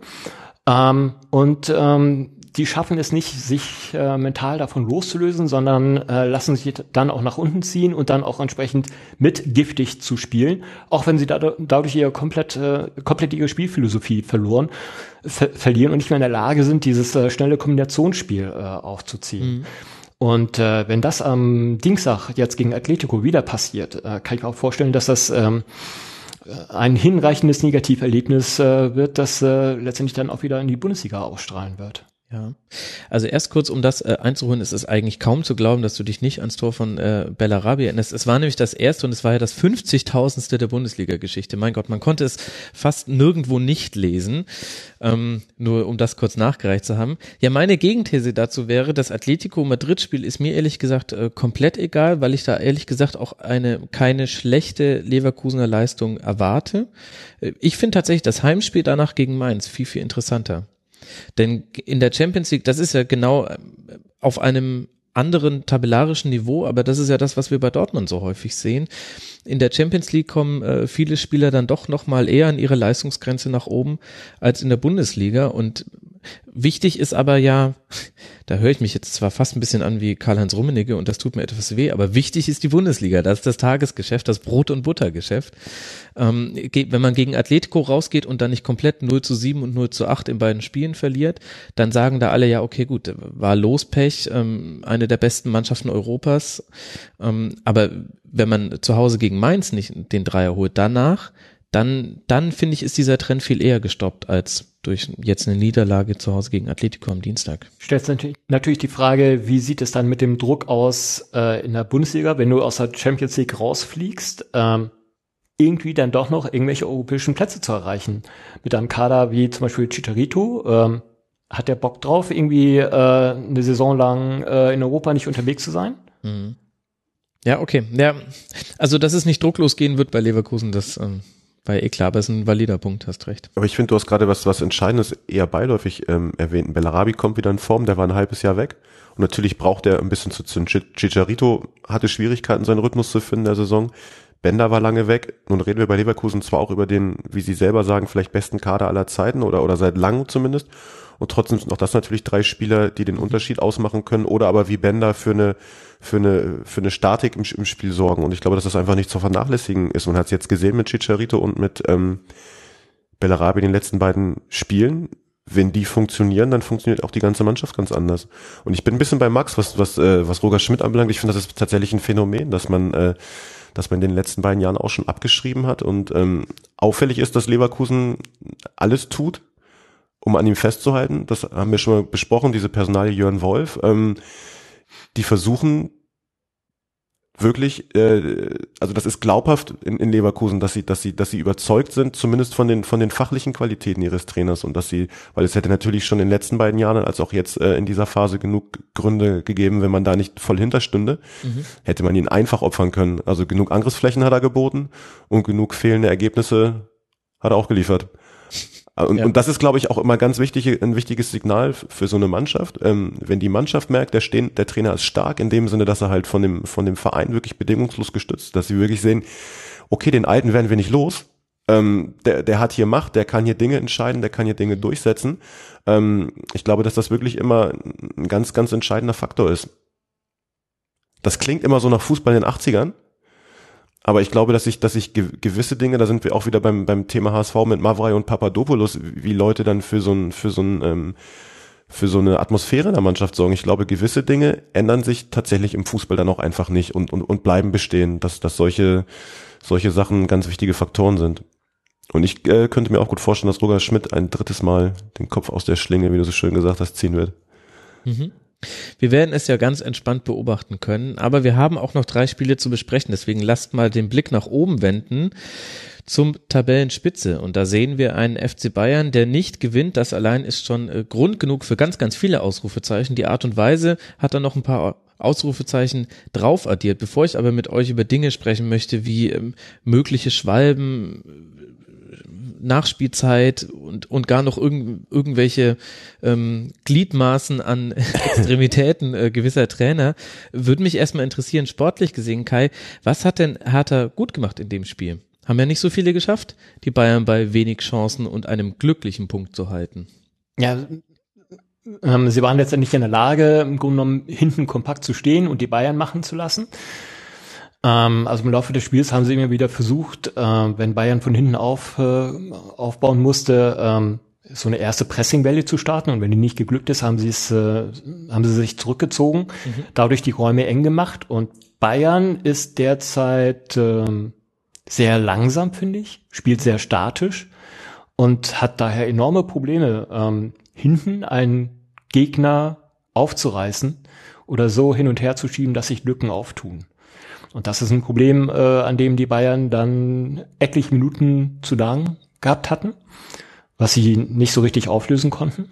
Hm. Und ähm, was denke ich auch so ein bisschen, ähm, wo ich mich auch äh, frage, inwieweit es eigentlich um die Qualität der Bayern gestellt ist, weil ich fand einige Geschichten, die sie gemacht haben, war nicht besonders clever. Zum Beispiel eine sehr starke Rechtslastigkeit, während irgendwie links auf links überhaupt nichts zu tun links überhaupt nichts passierte. Ähm, also von daher, das, das äh, entspricht so komplett dem, dem Hertha-Charakter. Ähm, das war, äh, ja, passt wie Faust aufs Auge. Also Hertha konnte einfach das spielen, was sie äh, äh, gut konnten und das ist sozusagen sowas wie Kryptonit für die äh, für Bayern München gewesen. Ich werde aus den Bayern nicht schlau, ehrlich gesagt. Ich habe ähm, ich hab auch gedacht, die haben, die haben massive sportliche Probleme, wenn man die ersten beiden Spiele in der Rückrunde nimmt, wenn man auch Ingolstadt nimmt, dass sie es mhm. immer spät machen. Ähm, wenn man dann das Champions League Spiel gegen Arsenal betrachtet und und und sich die Historie von Carlo Ancelotti anguckt, wie es wie es äh, mit seinen Clubs in der Vergangenheit gemacht wird, ähm, ich, ich mag immer nicht daran glauben, dass dass dass man wirklich so, so einen Schwunggang in der Bundesliga ähm, hinkriegt und trotzdem die Spannung dann hochfährt in der Champions League. Ancelotti ist es mit seinen Mannschaften ähm, schon mehrfach gelungen und ich glaube, dass, dass am Ende wird man ihn daran messen, ob es ihm wirklich, ob es wirklich gelingt, dass er, dass er die Truppe für diese Spiele in Fahrt kriegt ich fände ehrlich gesagt ein Phänomen und, und, und kann nicht nachvollziehen, wie sowas funktioniert. Aber man hat das Gefühl, wenn man die beiden in der Bundesliga sieht, ähm, dass sie, dass sie tatsächlich ein, dass sie irgendwie einen Schongang fahren, dass sie sich darauf verlassen, dass sie natürlich diese Qualität haben, am Ende immer, wenn es dann eng wird, nochmal zuzuschlagen und nochmal diesen Gang hochzuschalten. Aber irgendwie wirkt es so und anders ist es auch nicht zu erklären, dass man, dass man Arsenal, auch wenn das, wenn Arsenal natürlich Probleme hat, aber dass man, dass man diese auseinander nimmt. Mhm und in der Bundesliga dann ähm, ja die Spiele humorlos und und und, und eng gewinnt. Aber trotzdem hat man bei den Bayern das Gefühl, jetzt haben sie es nicht gewonnen, aber dann ist ja ein Punkt bei Hertha auch keine Katastrophe, dass sie am Ende sind sie gerade dieses Pferd, das nur so hoch äh, springt, wie es muss in der Bundesliga. Mhm. Aber das gelingt ihnen dann immer noch. Ja, ich, ich weiß nicht. Ich finde, mir ich, kommt da die Hertha fast zu kurz hin. Also was man auf jeden Fall bei Bayern feststellen kann, ist, Bayern lebt wieder von den Momenten, die einzelne Spieler kreieren. Manchmal kreieren sie die mit einem Doppelpass, aber sehr häufig ist es auch einfach nur ein gewonnenes Dribbling und dann sehr häufig durch Robben oder Ribéry. Und was Guardiola ja geschafft hat, war, dass er ihnen eine Grundstruktur gegeben hat, in dem zum einen es sehr, sehr viele Optionen gab, solche Momente zu kreieren, weil alle Spieler so positioniert waren, dass du jederzeit mindestens zwei Anspielstationen hatte und er hat ihnen ja ganz, ganz viele Wege in den Strafraum gezeigt. Und, und da waren die besonderen Momente dann eben mal ein toller Schnittstellenpass hinter die Abwehr und dann haben die das halt auch eiskalt immer zu Ende gespielt. Und derzeit sind die Momente wieder so reduziert auf eben gewonnene Dribblings oder dass mal eben der, im Aufbau dann doch irgendwie ein Ball gewonnen wird, aber das ist nicht mehr das System, sondern es ist eher noch so, man kann es halt noch aus der Guardiola-Zeit, aber es geht nicht mehr darum, krass ins Gegenpressing zu gehen. Was sie übrigens ja gegen Arsenal komplett anders gemacht haben. Da war komplett, also ich konnte das Spiel im Stadion sehen, da war von der Körpersprache bis hin zum Gegenpressing, ähm, da war alles anders und das war alles wie in der Guardiola-Zeit. Ja. Gegen Leipzig im Übrigen. Ja, gegen Und, das, gegen und das Leipzig war ja auch ein Spiel, wo, wo Druck auf dem Kessel war. Sie mhm. waren punktgleich und, und wo die Erwartung, wo wirklich alles hingeguckt hat, was machen sie jetzt und sie haben es beeindruckend gemeistert. Ich finde, das ist, ist ja tatsächlich ein, fast wie ein Beleg für die These, auf, äh, auf Knopfdruck fahren die dann hoch. Wenn es Oder fast so- immer klappt. Also ge- gegen Leipzig hätte ich ehrlich gesagt, also äh, das Fanherz in mir nicht, aber der Rasenfunkmoderator hätte eigentlich ganz gerne gesehen, was passiert, wenn die in der vierten Minute das 0-1 Ja. kriegen mit diesem Pass, den Ja. dann äh, keiner mehr erlaufen kann, ob sie dann zurückkommen. Ich, es ist ein sehr riskantes Spiel und du hast jetzt zum Beispiel eben gesehen, ähm, was dann passiert, wenn eine Mannschaft sehr, sehr gut die Möglichkeit dieser Momente einengt. Also einer der Gründe, warum zum Beispiel über die linke Seite so wenig ging, war, dass die Hertha ähm, mit, mit Pekarik, Haraguchi, Darida und Skjelbred da so ein, so ein flaches Viereck irgendwie gebildet hat. Früher war es immer das flache Dreieck, das Dardai haben wollte. In dem Spiel war es ein Viereck. Die haben vor allem Bernard hinten komplett gebunden. Und gleichzeitig ist es gerade, Bayern hat sehr, sehr zentral gespielt und gleichzeitig ist es aber nicht mehr wie früher bei Guardiola, dass die beiden Außenverteidiger den klaren Auftrag haben, wenn wir den Ball haben und über der Mittellinie sind und der Gegner quasi in seiner äh, Defensivgrundordnung ist, dann schiebt er aber gnadenlos nach vorne und behaltet die Breite des Spiels. Es hat komplett gefehlt gegen Hertha und dann haben die wahnsinnig stark die Spieler im Zentrum rausgenommen und zwar ganz oft mit dem Deckungsschatten. Also ähm, so sehr man Thomas Müller dafür liebt, dass er ein Raumdeuter ist, ähm, weiß nicht, ob sein Kompass in dem Spiel nicht so richtig kalibriert war, aber wie oft der im, Deckungsschatten stand und der hat dann immer versucht, sich da rauszulaufen. Das waren dann so komische Parallelläufe zum 16er und, und dann haben die Hertaner den, den Deckungsschatten fast übergeben. Also ähm, die stehen defensiv unglaublich gut gestaffelt und ich finde, dass man bei Bayern eigentlich nichts Neues gesehen hat. Ich finde, das viel interessantere an dem Spiel ist eigentlich, dass man gesehen hat, wie gut Berlin das immer noch hinkriegt. Und wenn jetzt noch das Element der Kontertore wieder dazukäme, wo halt auch mit Weiser einfach wahnsinnig fehlt, dann, dann kann sich auch diese Saison nochmal drehen. Also ich fand es fast ehrlich gesagt interessanter, mir Hertha anzugucken. Dem Spiel bei den Bayern habe ich wenig Überraschendes gesehen. Hätte mich auch nicht gewundert, wenn die das noch 2 zu 1 gewonnen, hätten. Aber wir führen ja im Prinzip seit Spieltag 8 die immer gleichen Bayern-Diskussionen. Ich fand Hertha fast interessanter in dem Spiel. Er hat es tatsächlich gelungen, erstmals eigentlich im neuen Jahr an die, an die Form des alten Jahres ranzukommen. Ja, definitiv. Sie haben es schon, also ergebnistechnisch haben sie es ja vorher schon schon mal geschafft, aber eben in so einem komischen Spiel gegen Ingolstadt, Ingolstadt, haben wir ja. vorhin, vorhin schon kurz drüber gesprochen. Ähm, ja, fand ich auch. Und dann kommen halt, ja, dann kommen natürlich diese ganzen Nebenschauplätze dazu. Also ich finde es ehrlich gesagt müßig, über Nachspielzeit zu diskutieren, vor allem, weil ich jetzt auch nicht mit der Stoppuhr da saß und, und es mir angeguckt habe. Was man definitiv sagen kann, die eine Szene, wo Hertha wirklich schlecht in der Defensivordnung stand, war halt dann auch tatsächlich das 1 zu 1. Also dass Robben da frei zu einem Schuss kommt, der dann ja auf der Linie geklärt wird. Das ist tatsächlich das größere Ärgernis, finde ich, als die Nachspielzeit und der Freistoß, denn das eine kannst du beeinflussen und das andere kannst du nicht beeinflussen. Und ich schätze Dardai aber ehrlich gesagt auch als einen Trainer ein und so habe ich auch so ein bisschen seine relativierenden Aussagen dann im Nachgang des Spiels verstanden, dass er dann schon seiner Mannschaft eher den Blick darauf äh, äh, lenken lässt und beim Rest sagt er, jetzt tut man nicht so, als ob das jetzt nur der Schiedsrichter war. So meine Einschätzung. Naja, und dass die Emotionen im so Moment dann hochgehen, wenn du 90 plus 6 den Ausgleich gegen Bayern kassierst, also da soll mir den zeigen, der, der die Emotionen dann nicht äh, komplett unter Kontrolle hat. Ja, Grüße an Rune Jahrstein. Da wird noch was kommen. Ich, ich glaube auch, dass es äh, zwei Dadais gibt. Es gibt irgendwie so einen Außendarstellungs-Dadai, der ähm, relativ simpel gestrickt ist, sich so auf Ringsniveau bewegt und äh, die entsprechenden ne? Schon so, schon so ein bisschen, ja. äh, und so die die entsprechend äh, allseits bekannten äh, Wortsätze äh, von sich gibt, Wortstücke von sich gibt. Ähm, aber es gibt auch den anderen Dardai, ähm, der sehr gut analysieren kann. Und äh, vor einigen Wochen gab es bei Sky, aus Versehen, glaube ich, äh, eben diesen, ähm, ja, ich sag mal fast intellektuellen Dardai, der es geschafft hat, in zwei Minuten äh, so ein Spiel aber wirklich fachlich derart kompetent auseinanderzunehmen, wo ich dachte, hey, wo kommt der denn jetzt auf einmal her? Ist das sein Bruder?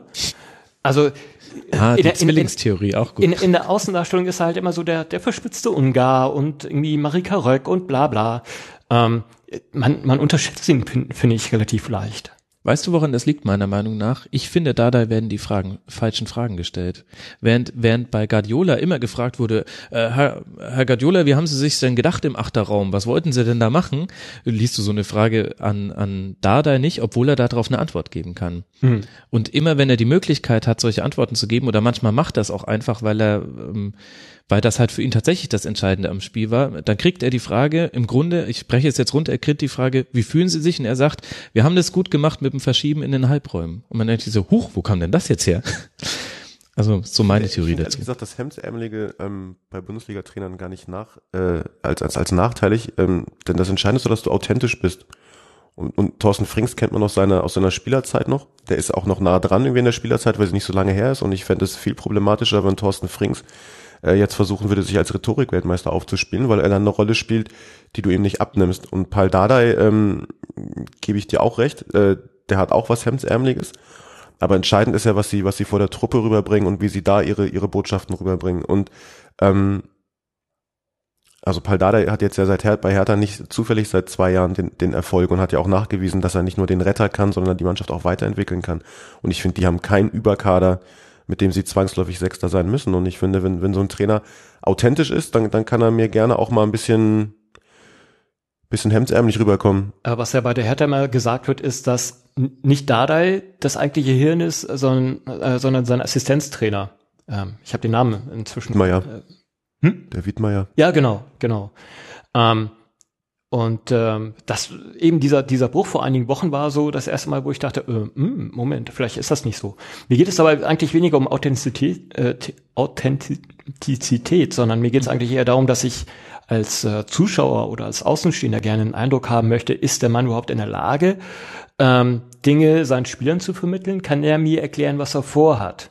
Das ist zum Beispiel das, wo ich ein großes Problem äh, mit äh, Thorsten Fink beim HSV hatte, wo ich das Gefühl hatte, vor dem Spiel erklärt er mir äh, permanent die gleichen Sachen, egal ob es gegen Darmstadt oder gegen Bayern München geht. Und da verliert er dann für, in meinen Augen zumindest auch an Glaubwürdigkeit, dass er in der Lage ist, ähm, Dinge zu erkennen und Dinge zu vermitteln. Mhm. Ja, Rhetorik gehört halt dazu. Das stimmt. Bei Thorsten, Frings, äh, Thorsten Fink würde ich dir äh, würde ich dir recht geben, tatsächlich. Ähm, ich glaube trotzdem, dass es ein Unterschied ist, nochmal, wie die wie die äh, Trainer mit uns äh, vor den Medien reden oder wie sie dann wie sie dann in der Kabine ähm, agieren. Das glaube ich einfach schon. Sieht man ja jetzt an der Konterwette, die jetzt, die er, glaube ich, auch erzählt hat. Er hat seine Mannschaft angeboten, er lädt sie alle zu einem Mannschaftsessen ein, wenn ein Tor nach Konter erzielt wird gegen die Bayern. Das Geld kann er sich jetzt sparen, aber zeigt ja schon, es gibt viele, viele Kniffe, die man da machen kann. Was auf jeden Fall interessant ist jetzt im, Pro, im Ergebnis äh, dieses 1 zu 1 ist, ist, dass wir wieder einen Verfolger haben mit Raber Leipzig, der auf fünf Punkte herangekommen ist. Nämlich gewonnen in Gladbach 2 zu 1 und ich fand zwei Dinge, ich steige jetzt einfach mal selber in die Analyse ein. ich fand zwei Dinge interessant. Ich habe zwei Dinge über ähm, Leipzig in diesem Spiel sich bestätigen sehen, die ich aus der Hinrunde noch nicht kannte. Zum einen standen sie gegen den Ball viel breiter als als noch in der Hinrunde. Also haben, war sicherlich auch dem geschuldet, dass Gladbach auf den Außen sehr hohe Qualität hat und sehr viel Aufbau über die Außen macht. Übrigens spielt Gladbach da ganz oft den, den Pass, den Thomas Tuchel hasst wie die Pest, nämlich einen parallel zur Außenlinie gespielten Pass, der sehr, sehr leicht zu verteidigen ist. Den siehst du bei Gladbach ständig derzeit. Also das gefällt Thomas Tuchel gar nicht. Kann, glaube ich, aber Dieter Hecking egal sein. Also das eine eben, äh, Leipzig steht jetzt tatsächlich breiter gegen den Ball, als ich es zumindest in der Hinrunde oft gesehen habe. Und das ähm, zweite Interessante, die haben aber durchaus auch hinten Räume offen gelassen, die ich äh, so gar nicht so häufig gesehen habe. Ganz oft ähm, im, im Rausrücken dann tatsächlich. Also ich hatte den Eindruck in dem Spiel, was ein 2 zu 1 war, das hätte auch ein 2 zu 2 werden können. Witzigerweise auch hätte das rein theoretisch auch mit einem Tor in der 96. Minute passieren können. Ähm, also Leipzig, ich will jetzt nicht sagen, dass die komplett abstürzen, aber ich fand das interessant. Da hat sich auch etwas getan in der Statik, vielleicht aber auch wie die Gegner die Spiele gegen Leipzig angehen. Ich, da habe ich noch jetzt nicht die Erklärung für. Also ich habe ähm, aus dem HSV-Spiel einiges wieder in dem äh, äh, Spiel gegen Gladbach äh, wiedererkannt. Der HSV hat so die Macke, wenn äh, der Gegner im Ballbesitz ist, dann stehen die relativ ähm, eng, also relativ schmal. Mhm. Ähm, die sind, Außen waren offen, ne? Genau, das sind irgendwie, ich schätze mal, 40 Prozent der Feld, Spielfeldbreite insgesamt. Ähm, und äh, Leipzig ist es nicht gelungen, diese Situation auszuspielen, weil sie immer sehr auf das Vertikale bedacht sind. Sie sind äh, kaum in der Lage, einen ähm, Ball schnell über die Horizontale zu führen, um den Gegner halt auseinanderzuziehen oder den Gegner sozusagen oder das Spiel auf den anderen Flügel zu verlagern und dort äh, den Gegner in den Rücken zu erwischen. Und das gleiche Problem habe ich eigentlich auch im Spiel gegen Gladbach gesehen. Äh, Leipzig hat Probleme, äh, wenn sie keine Räume bekommen, wenn sie nicht schnell umschalten können und wenn, wenn der Gegner kompakt steht. Da haben sie einfach noch keinen Plan B, wirklich irgendwie einen kompakten Gegner hinten äh, auseinanderzunehmen. Obwohl sie eigentlich die, über die technische Qualität verfügen, wie man anhand des äh, teilweise sehr schnellen Kombinationsspiels äh, sehen kann. Aber sie spielen dazu noch zu vertikal. Hm, stimmt, die Spielverlagerung spielt eigentlich kaum eine Rolle im Leipziger Spiel, hast recht. Ich glaube auch, dass dieses, dieses, dieses Jagen und dieses frühe Pressen, ähm, dass man sich darauf natürlich einstellen kann. Mhm. Das hat sich in den letzten, in den letzten Wochen ein bisschen gezeigt und trotzdem äh, fand ich es beeindruckend, dass wie sie gestern nach den Rückschlägen zurückgekommen sind. Haben mhm. zweimal in Folge verloren äh, in Dortmund und gegen den HSV.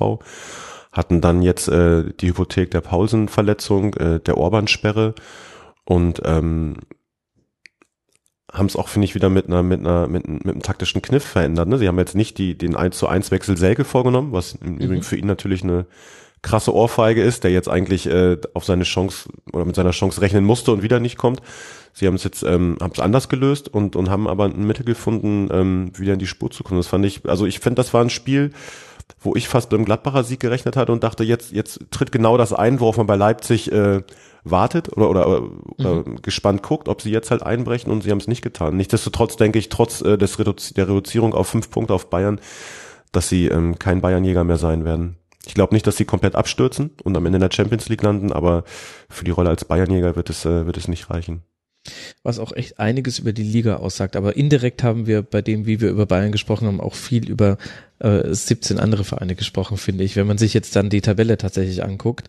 Ähm, und, und, was man in dem Spiel auch gesehen hat, aber das ist keine neue Erkenntnis, ähm, wenn du gegen einen Gegner spielst, der nach Ballgewinn sehr, sehr, sehr, sehr, sehr stark ist, dann lässt es sich tatsächlich fast nicht verhindern, wenn du nicht immer nur den langen Hafer nach vorne spielst, dass es da auch mal Szenen gibt. Und so ist ja eins der Tore fällt nach einem Einwurf für Gladbach heraus. Das war das 2 zu 0 in einer guten Gladbacher Phase eigentlich. Ähm, für mich so mit die Vorentscheidung zusammengenommen auch noch mit dem verschossenen Strafstoß äh, Ende der ersten Halbzeit von Gladbach. Da hat Gladbach einen Einwurf, Leipzig gewinnt den Ball und dann zwei zwei Pässe und zack stehen die vorne drin und zwar auch in einer Situation, aus der du in 90 Prozent der Fällen ein Tor machst. Also das, das war so ein so krass herausgespieltes Tor. Ähm, Im Grunde genommen fiel das Tor schon mit dem Einwurf. Ja. Also das, dieses wirklich todsichere Kombinationsspiel auf engen Raum, das war echt krasse Aktion von Leipzig. Gladbach jetzt bei 26 Punkten, das sind sieben Punkte nach vorne und acht Punkte nach oben, äh, nach sieben Punkte nach hinten und acht Punkte nach oben, ganz langsam, lieber Max. Äh, damit Tabellenplatz 11 haben ein anderes Gesicht gezeigt jetzt unter Hacking. Sebastian, was ist da so deine Einschätzung? Ähm, glaubst du, dass da in die eine oder in die andere Richtung noch etwas geht oder wird jetzt Gladbach so irgendwie zwischen der acht und der zehn einpendeln? Davon würde ich ausgehen, ja. Das ist, das ist mehr, als man nach der, nach der Hinrunde vielleicht erwarten konnte. Aber sicherlich, sicherlich auch weniger, als die Ansprüche sind. Aber ich denke, ähm, gerade weil oben ja jetzt auch keiner wirklich abreißen lässt, weil man mit, äh, mit Leverkusen eine Mannschaft hat, der man noch zutrauen kann, dass sie oben reinkommen, vielleicht sogar den Schalkern, ähm, die ein bisschen kommen. Also glaube ich, dass, dass für Gladbach, selbst wenn sie jetzt noch eine, eine, den, den Hacking-Punkteschnitt halten, glaube ich, dass es nach oben äh, einfach nicht mehr lang wird, weil acht Punkte sind schon viel. Mhm. Aber wenn man sich die Situation von Gladbach nochmal vor Augen führt, dann sieht man, damit kann man durchaus zufrieden sein. Das ist eine sehr erfreuliche Entwicklung. Die hätte sich zum Beispiel der VfL Wolfsburg, glaube ich, gewünscht. Eben, das sind, das sind genau die beiden Mannschaften, wo jeder Experte gesagt hat, die gehen sowieso da am Ende raus. Und, mhm. und Gladbach hat es ähm, trotz des Rückschlags jetzt am Ende doch, äh, ist ziemlich souverän, glaube ich, auf dem Weg dahin. Und in Wolfsburg warten sie immer noch darauf. Wir sprechen viel über Mannschaften, die Hypotheken mit sich herumtragen und da fällt es auch nicht schwer, dann den Blick nach Schalke zu richten. Gegen den FC, das ist das letzte Spiel des 21. Spieltags, über das wir noch nicht gesprochen haben. Eins zu eins gespielt gegen Köln es war auch ähm, irgendwie ein, ein Unentschieden in der Nutshell. Also hätte es da ein Dreier gegeben, dann wäre das durch eine besondere Situation entstanden. Aber insgesamt interessant, welche, welche Entwicklung jetzt bei Schalke stattgefunden hat, finde ich, Kai. Also mit Bentaleb, mit Caligiuri, ähm, Bartstuber in Teilen, der konnte es noch nicht immer zeigen und dann vor allem Burgstaller hat man da wirklich tatsächlich auch personell nochmal eine, eine Ebene draufgelebt und gerade Bentaleb ist jetzt wieder in der Form, wie er in den ersten Spielen gespielt hat, auf Schalke. Da musste er sich so ein bisschen meiner Meinung nach äh, adjustieren darauf, dass man in der Bundesliga ein bisschen aggressiver angelaufen wird, wenn man ähm, in seiner Position den Ball hat. Ähm, ich muss sagen, mir gefällt das eigentlich ganz gut, was ich da auf Schalke sehe. Das sind ähm, das ist äh, im Rahmen der Möglichkeiten vollkommen okay. Man hat vor dem wieder jemanden, der Tore macht, ohne dass ich jetzt prophezeien möchte, dass die definitiv noch in die Europa League kommen, mit ja auch acht Punkten Rückstand. Die sind Tabellennachbar von Gladbach. Aber insgesamt finde ich, das ist, die wirken für mich wieder deutlich mehr in der Spur. Sie sind zumindest kein Abstiegskandidat. Also ich fand sie jetzt nicht so wahnsinnig souverän gegen Kölner, wobei die Kölner halt auch relativ schwer zu knacken sind, aber eben mit diesem Knacken hatte Schalke so seine äh, Probleme. Ähm, insbesondere in der zweiten Halbzeit, ähm, als die Kölner nachjustiert haben, haben es die Schalke eigentlich nicht geschafft, die Kölner noch äh, großartig auszuspielen und kamen grosso modo eigentlich nur über Standards durch. Ähm, wirkten auf mich in der zweiten Halbzeit sehr statisch. Es gab nicht sehr viel Pressing.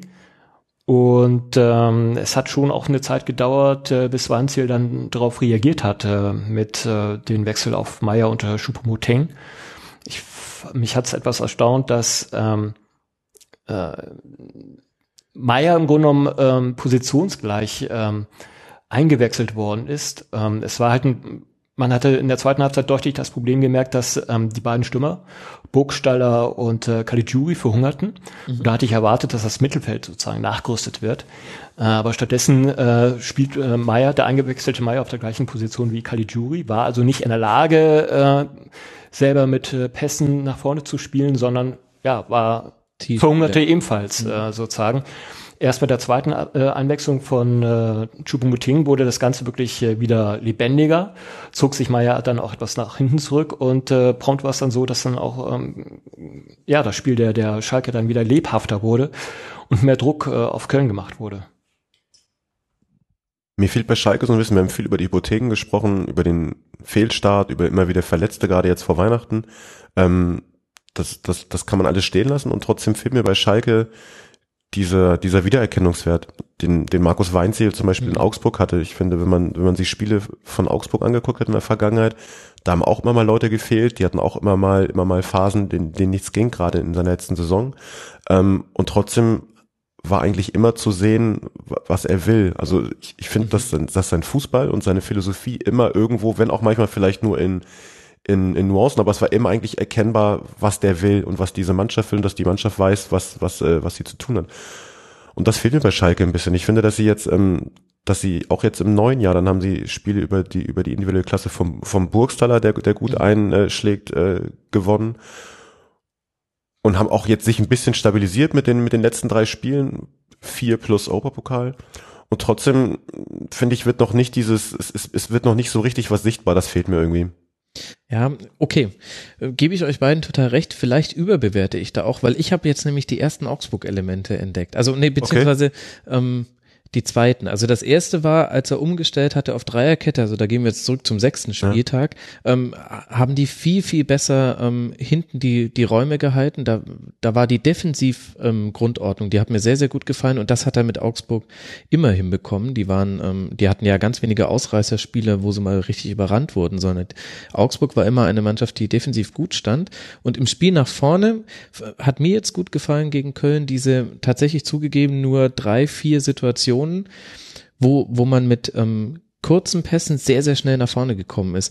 Die ähm, spielen, haben jetzt tatsächlich so 1-2-Kombinationen gespielt, ähm, über den Flügel meistens, meistens über die linke Seite mit äh, Kolasinac, ähm, Bentaleb und Kalituri war da auch ganz wichtig.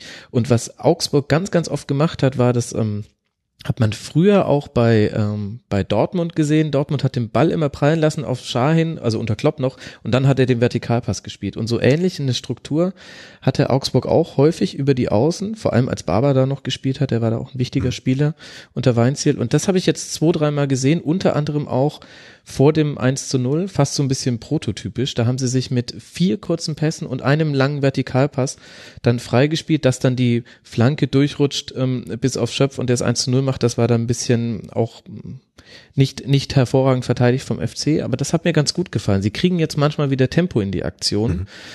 Und das ist für mich so ein Weinzielfußball tatsächlich. Du stehst ganz gut und äh, kriegst es aber im Spiel dann zehn, zwölf Mal hin, ähm, mit kurzen Pässen schnell Tempo aufzunehmen. Und entscheidend ist immer, der, der vorletzte Pass quasi. Das ist immer der vertikale Pass. Dann rennt irgendeiner der Kugel hinterher auf irgendeiner Position des Felds und dann gerät die Defensive des Gegners in Unordnung.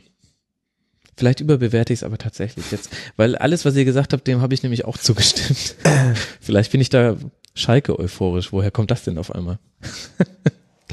ähm, was haben wir denn zum FC noch zu sagen? Ich meine, dass wir nicht drüber sprechen müssen, dass die Tabellensituation sehr, ähm, sehr gut ist. Das ist ja klar, das wiederholt sich ständig. Auch hier, also ich fand das Tor von Modest unfassbar. Also das ist schon fast der einarmige Bandit. ja, genau, das kommt natürlich noch dazu, wobei beim Jubeln, also ganz so schlimm kann es dann auch nicht gewesen sein. Oder Endorphinium sind noch krasser, als ich dachte. Aber ähm, also wie man da mit einer Bewegung den Ball sich querlegen kann und es ist ja wirklich fast nicht zu verteidigen. Der in dem Moment, wo er den ersten Kontakt hat, macht er auch schon fast den zweiten Kontakt, nämlich den Schuss. Also Wahnsinn, das äh, das ist richtig klasse. Und ansonsten war es halt ein FC-Spiel irgendwie. Ja, ich glaube, man konnte gestern ein Problem sehen, ähm, das ist ähm, der Ausfall von äh, Bittencourt. Ja. Ähm, der von Jojic nicht wirklich gut äh, kompensiert werden konnte. Hm, ich weiß nicht, wie lange Bittencourt ausfallen wird, ähm, aber das könnte ähm, ja ein Kreativitätsproblem ähm, geben. Ähm, ansonsten hat Stöger natürlich wieder seine Stärke ausgespielt, dass er es wirklich schafft, äh, in der Halbzeitpause ja. ähm, eine Mannschaft äh, wieder gerade zu ziehen durch bestimmte Umstellungen. Und in dem Fall war es halt, dass ähm, in der zweiten Halbzeit äh, die beiden Sechser Hector und Töger sich äh, wesentlich massiver nach vorne einschalteten. Ähm, und, der Bill ähm, Belichick der Bundesliga. so ungefähr. ähm, um halt so ähm, ja den Ausfall von jo, äh, den spielerischen Ausfall sozusagen von Jojic und letztendlich auch Osako, den ich auch relativ schwach fand, ähm, zu kompensieren ich finde, Köln ist jetzt auch in, an so einem äh, spannenden Punkt äh, in, in die Saison angekommen, ähnlich vielleicht wie Eintracht Frankfurt, mhm. die aus meiner Sicht auch am Limit spielen, die es aber sehr gut machen. Ähm, alle waren erstaunt, dass sie, dass sie beim HSV 2-0 den Pokal verloren haben, obwohl der HSV ziemlich durchgewechselt hatte. Dann kam direkt danach das 1 2 in Freiburg, jetzt ein Heimspiel unentschieden, okay, jetzt, jetzt äh, geht's nächste Woche nach Leipzig. Das sind so ähm, das, das sind so, so, so Knackpunkte einer, einer Saison oder, oder können so mhm. Knackpunkte einer Saison werden, weil es eigentlich bisher für sie ähm, immer, immer sehr glatt lief und sie mit diesen, mit diesen Rückschlägen ähm, in der Form eigentlich noch nicht, zumindest nicht so geballt leben mussten. Und du sagst es gerade mit so einem Bittenkur-Ausfall dazu, ähm, ja, das ist, äh, glaube ich, ist interessant, wie, wie sie da jetzt äh, mit umgehen. Mhm. Und interessant auch finde ich jetzt die Abwehr mit äh, Subocic, Sörensen und in dem Fall Heinz, der 33 Prozent Zweikampfquote. Also wenn man da nur auf die Statistik guckt, muss man auch sagen, äh, da kommt man mit dem 1-1 noch gut weg, aber ich will jetzt nicht hier auch einen nur negativ rausholen. Aber Subocic dagegen ein sehr starkes Spiel gemacht, Sörensen auch unheimlich wichtig beim FC. Ja, gebe ich euch voll recht. Und damit hätten wir den 21. Spieltag besprochen. Wir sind äh, hinter unserem Zeitplan, deswegen weiß ich nicht, ein Hörer hat sich noch gewünscht, dass wir über den Abstiegskampf in der zweiten Liga reden. Ich glaube, er wollte vor allem den FC St. Pauli. Äh, ich weiß jetzt nicht, äh, wie groß eure Motivation da ist, über ein 1 zu 1 in Bielefeld zu sprechen von St. Pauli. Das war ja doch auch eher bitter. Ja, mh. Mm. Ja, auch wenn Bielefeld im Grunde genommen wirklich erst in den letzten fünf oder zehn Minuten des Spiels irgendwie äh, Kante gezeigt hat, äh, hat St. Pauli einfach ja das Spiel so sträflich weggeschmissen äh, mit seiner Dominanz äh, in den ersten 70, 80 Minuten, mhm. Dass man letztendlich auch äh, ja im Grunde genommen von verdienten Unentschieden sprechen muss. Das war auch der Spieltag der Nachspielzeit, so ein bisschen. Wir hatten ja, wobei man ist das von St. Pauli gewohnt. In Braunschweig gab es sieben Minuten, glaube ich. Äh, das waren auch relativ heiße sieben Minuten. Ähm, also ähm, man braucht schon ein gutes SEO derzeit, wenn man äh, St. Pauli-Spiele äh, sich anguckt. Äh, das SEO muss nicht nur lange halten, sondern es wird dann halt auch äh, gegen Ende der Spielzeit äh, benötigt. Ansonsten die ähnliche Konstellation, die wir es in der Bundesliga haben, wo halt die ganzen Abstiegskandidaten untereinander spielen, äh, wäre mir das, das haben wir jetzt aktuell auch mit 1860 München, die irgendwie Bielefeld bespielt haben, die den KSC äh, bespielen und die nächste Woche, glaube ich, ähm, hier nach äh, Hamburg kommen, gegen St. Pauli spielen. Mhm. Ähm, ja, krass enge Geschichte mit den unteren vier Plätzen derzeit bei 18, 19 Punkten, 18 ja, Punkten. Wahnsinn.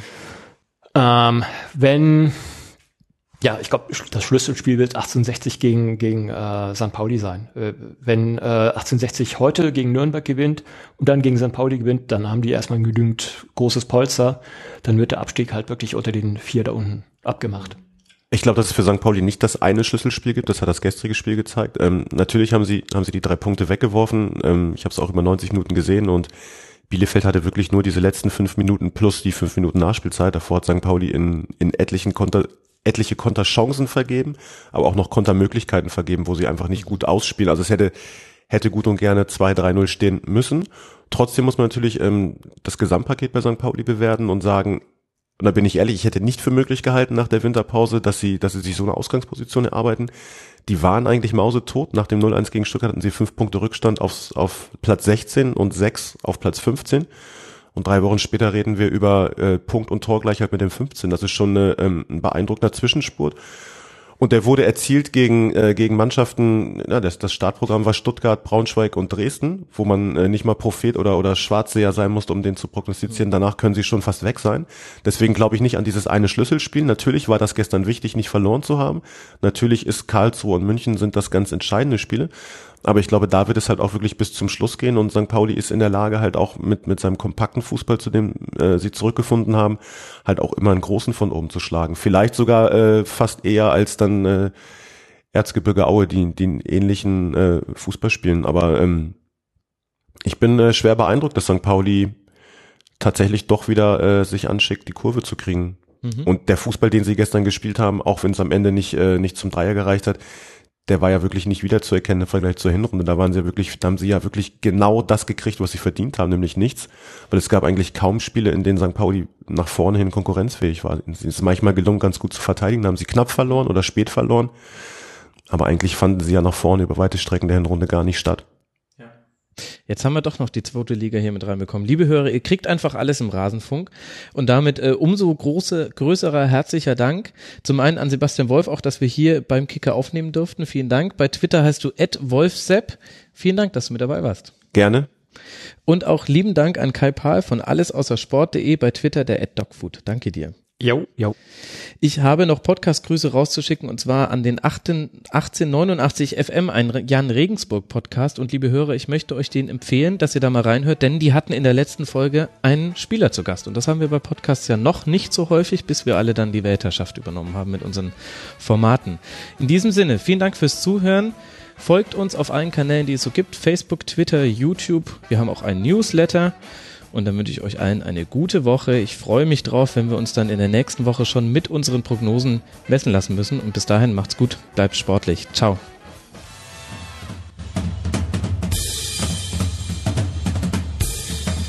Das war die Rasenfunk-Schlusskonferenz.